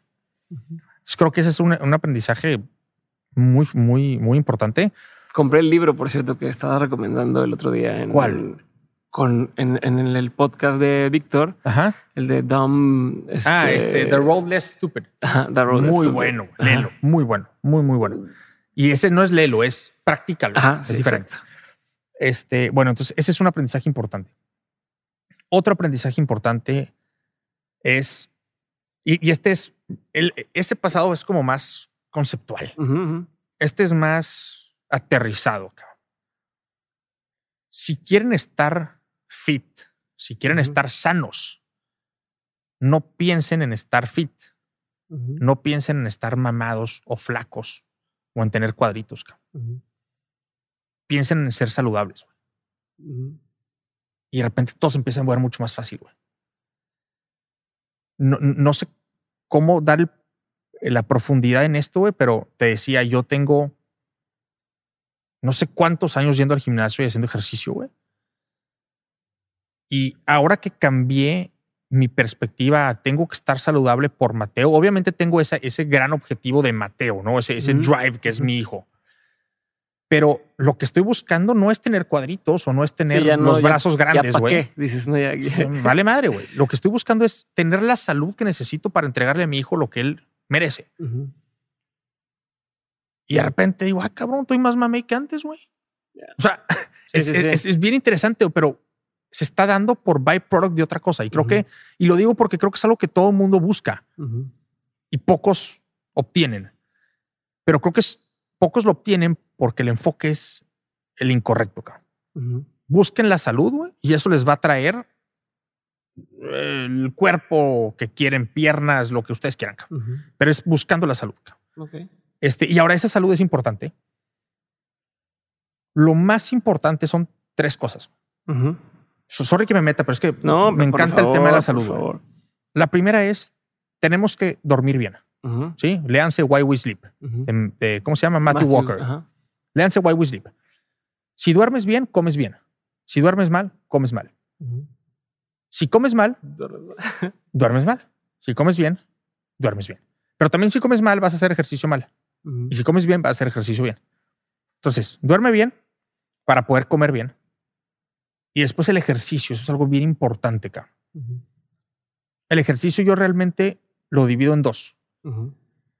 Ejercicio, que sí es importante hacer, lo que ustedes quieran. Correr, gimnasio, pesas, tenis, fútbol, whatever. De preferencia meter algo de pesas porque el músculo es muy, muy, muy importante. Y más cuando tiene más de 40 años, empezamos a perder, creo que es el 1% de nuestra masa muscular todos los años, una cosa así terrible, pero bueno, yo todavía no tengo. Sí, todos los señores grandes están jorobados, estás. te, empiezas a, a, madrear por, porque así es el tema, ¿no? Pero la segunda cosa en la que divido el ejercicio es, es movimiento, cabrón. No tienes que hacer ejercicio para, para generar algo que tu cuerpo necesita. Tu cuerpo necesita estarse moviendo constantemente. Güey. Entonces, sí es cierto, párate de la silla, estacionate lejos, decide tomar las escaleras. Güey en esos cinco minutos entre tu junta de las 9 a las 9.25 y de las 9.25 a las 9.30, haz 10 lagartijas. Estírate. Este, lo que sea, cuando estés jugando con tu hijo, en vez de jugar hincado, juega en una posición de una sentadilla. O sea, busca cómo estar constantemente metiéndole un estrés a tu cuerpo físico, ¿no? Entonces, eso es el tema, ¿no? Como el tema de la salud, buscar la salud, no buscar una imagen. Y, el último, tercero, es que no debemos de juzgarnos a nosotros mismos por los éxitos de los demás, güey. Porque los éxitos de los demás no tienen nada que ver con nuestros éxitos. Aunque estemos buscando el mismo objetivo, no tiene nada que ver. Pero en la mayoría de las ocasiones, güey, el objetivo que buscamos es completamente diferente, güey. Entonces, ¿por, ¿por qué me voy a juzgar en base a tu éxito si para mí hacer un podcast me es irrelevante, güey? A mí no me importa hacer un podcast. Oye, Tuto, ¿te gustaría hacer un podcast y ser el vato más famoso de México en podcast? Pues sí, qué padre, pero no es mi objetivo qué bueno que tienes tú este objetivo y qué bueno que estás siendo exitoso, cabrón. Es como si nos comparáramos con el cantante que está dando el concierto, dices. O con Usain Bolt. O ahorita en las Olimpiadas con la que se ganó la medalla de sí, oro. Pues yo no busco, o sea, no busco lo mismo. Con madre que se O sea, no, no lo hacemos, no lo hacemos con esas personas, pero sí lo, trata- sí lo tendemos a hacer con la gente. Que está cercana a nosotros. Ajá, aunque tenga una empresa de otra cosa por completo, pero le va chingón y estás Claro. como, ah, chinga, ¿por qué le fue bien? Y, eso nos, no- nos trae celos y nos trae pensamientos negativos y nos trae este puras tonterías que no nos ayudan a nosotros, no le ayudan a él o ella, no le ayudan a las personas que están alrededor. Y luego también, y es parte de esto, de no compararnos con los éxitos de los demás, estamos todos midiendo el éxito de la misma forma. Se llama dinero. Está mal, güey. Obviamente, si me escucha Diego Rusarrín, va a decir que, que, que soy un tarado y lo que tú quieras. Y ya sé, Diego, que eres infinitamente más inteligente que yo, eso lo sé. Pero, pe- pero no debemos de medir el éxito en base a dinero, ¿no? O sea, ¿necesitamos cierta cantidad de dinero para vivir? Sí. Pero una vez que tienes esa cantidad de dinero para vivir, que en Estados Unidos, al menos hace rato que si se lo estuvieran 50 mil dólares al año, que sé que es mucho, no estoy diciendo que es poco, es mucho, pero de ahí en adelante la felicidad depende completamente de otros factores. En mi caso depende de Mateo. En tu caso depende de tu familia. En el otro caso del otro depende de su actividad o deportiva. su salud, depende de quién, o sea, depende de qué, en qué situación estás. Entonces. Por favor, no nos comparemos en base a los éxitos de los demás. Y menos, obviamente, pues esto ya lo sabe todo el mundo viendo social media, porque pues ahí no es cierto. Esa foto, güey, del bebé sonriendo, ahí está sonriendo, pero una hora antes estaba chillando el cabrón. Entonces, ese sería como esos aprendizajes que me quedo. Cerramos. Listo. Ah, cabrón, qué diferente, güey. Se siente diferente, güey. ¿Cómo te sentiste? Traté de agarrar pedazos más. O sea, sé que hay mucha gente que le va a servir mucho cada una de estas partes. A mí me sirvió bastante, obviamente, pero este. O sea, yo estaba. Todo eso, eso para mí me gusta, pero la gente que le va a gustar bastante, güey. ¿Cómo lo vieron ustedes? Gracias por haber escuchado este episodio, espero que lo hayas disfrutado y si fue así, por favor, compártelo con alguien a quien pudiera interesarle, hazlo llegar a alguien que necesite ese consejo, que es la mejor forma en la que puedes ayudarnos a nosotros, pero también en la que puedes ayudarle a esa persona que necesita escucharlo. Eso es todo por ahora, nos vemos el siguiente lunes con un nuevo episodio de Mentes, te mando un abrazo muy grande y te leo en todas las plataformas, si me dejas un comentario en YouTube, si me escribes por Instagram, te voy a estar leyendo, un abrazote, bye.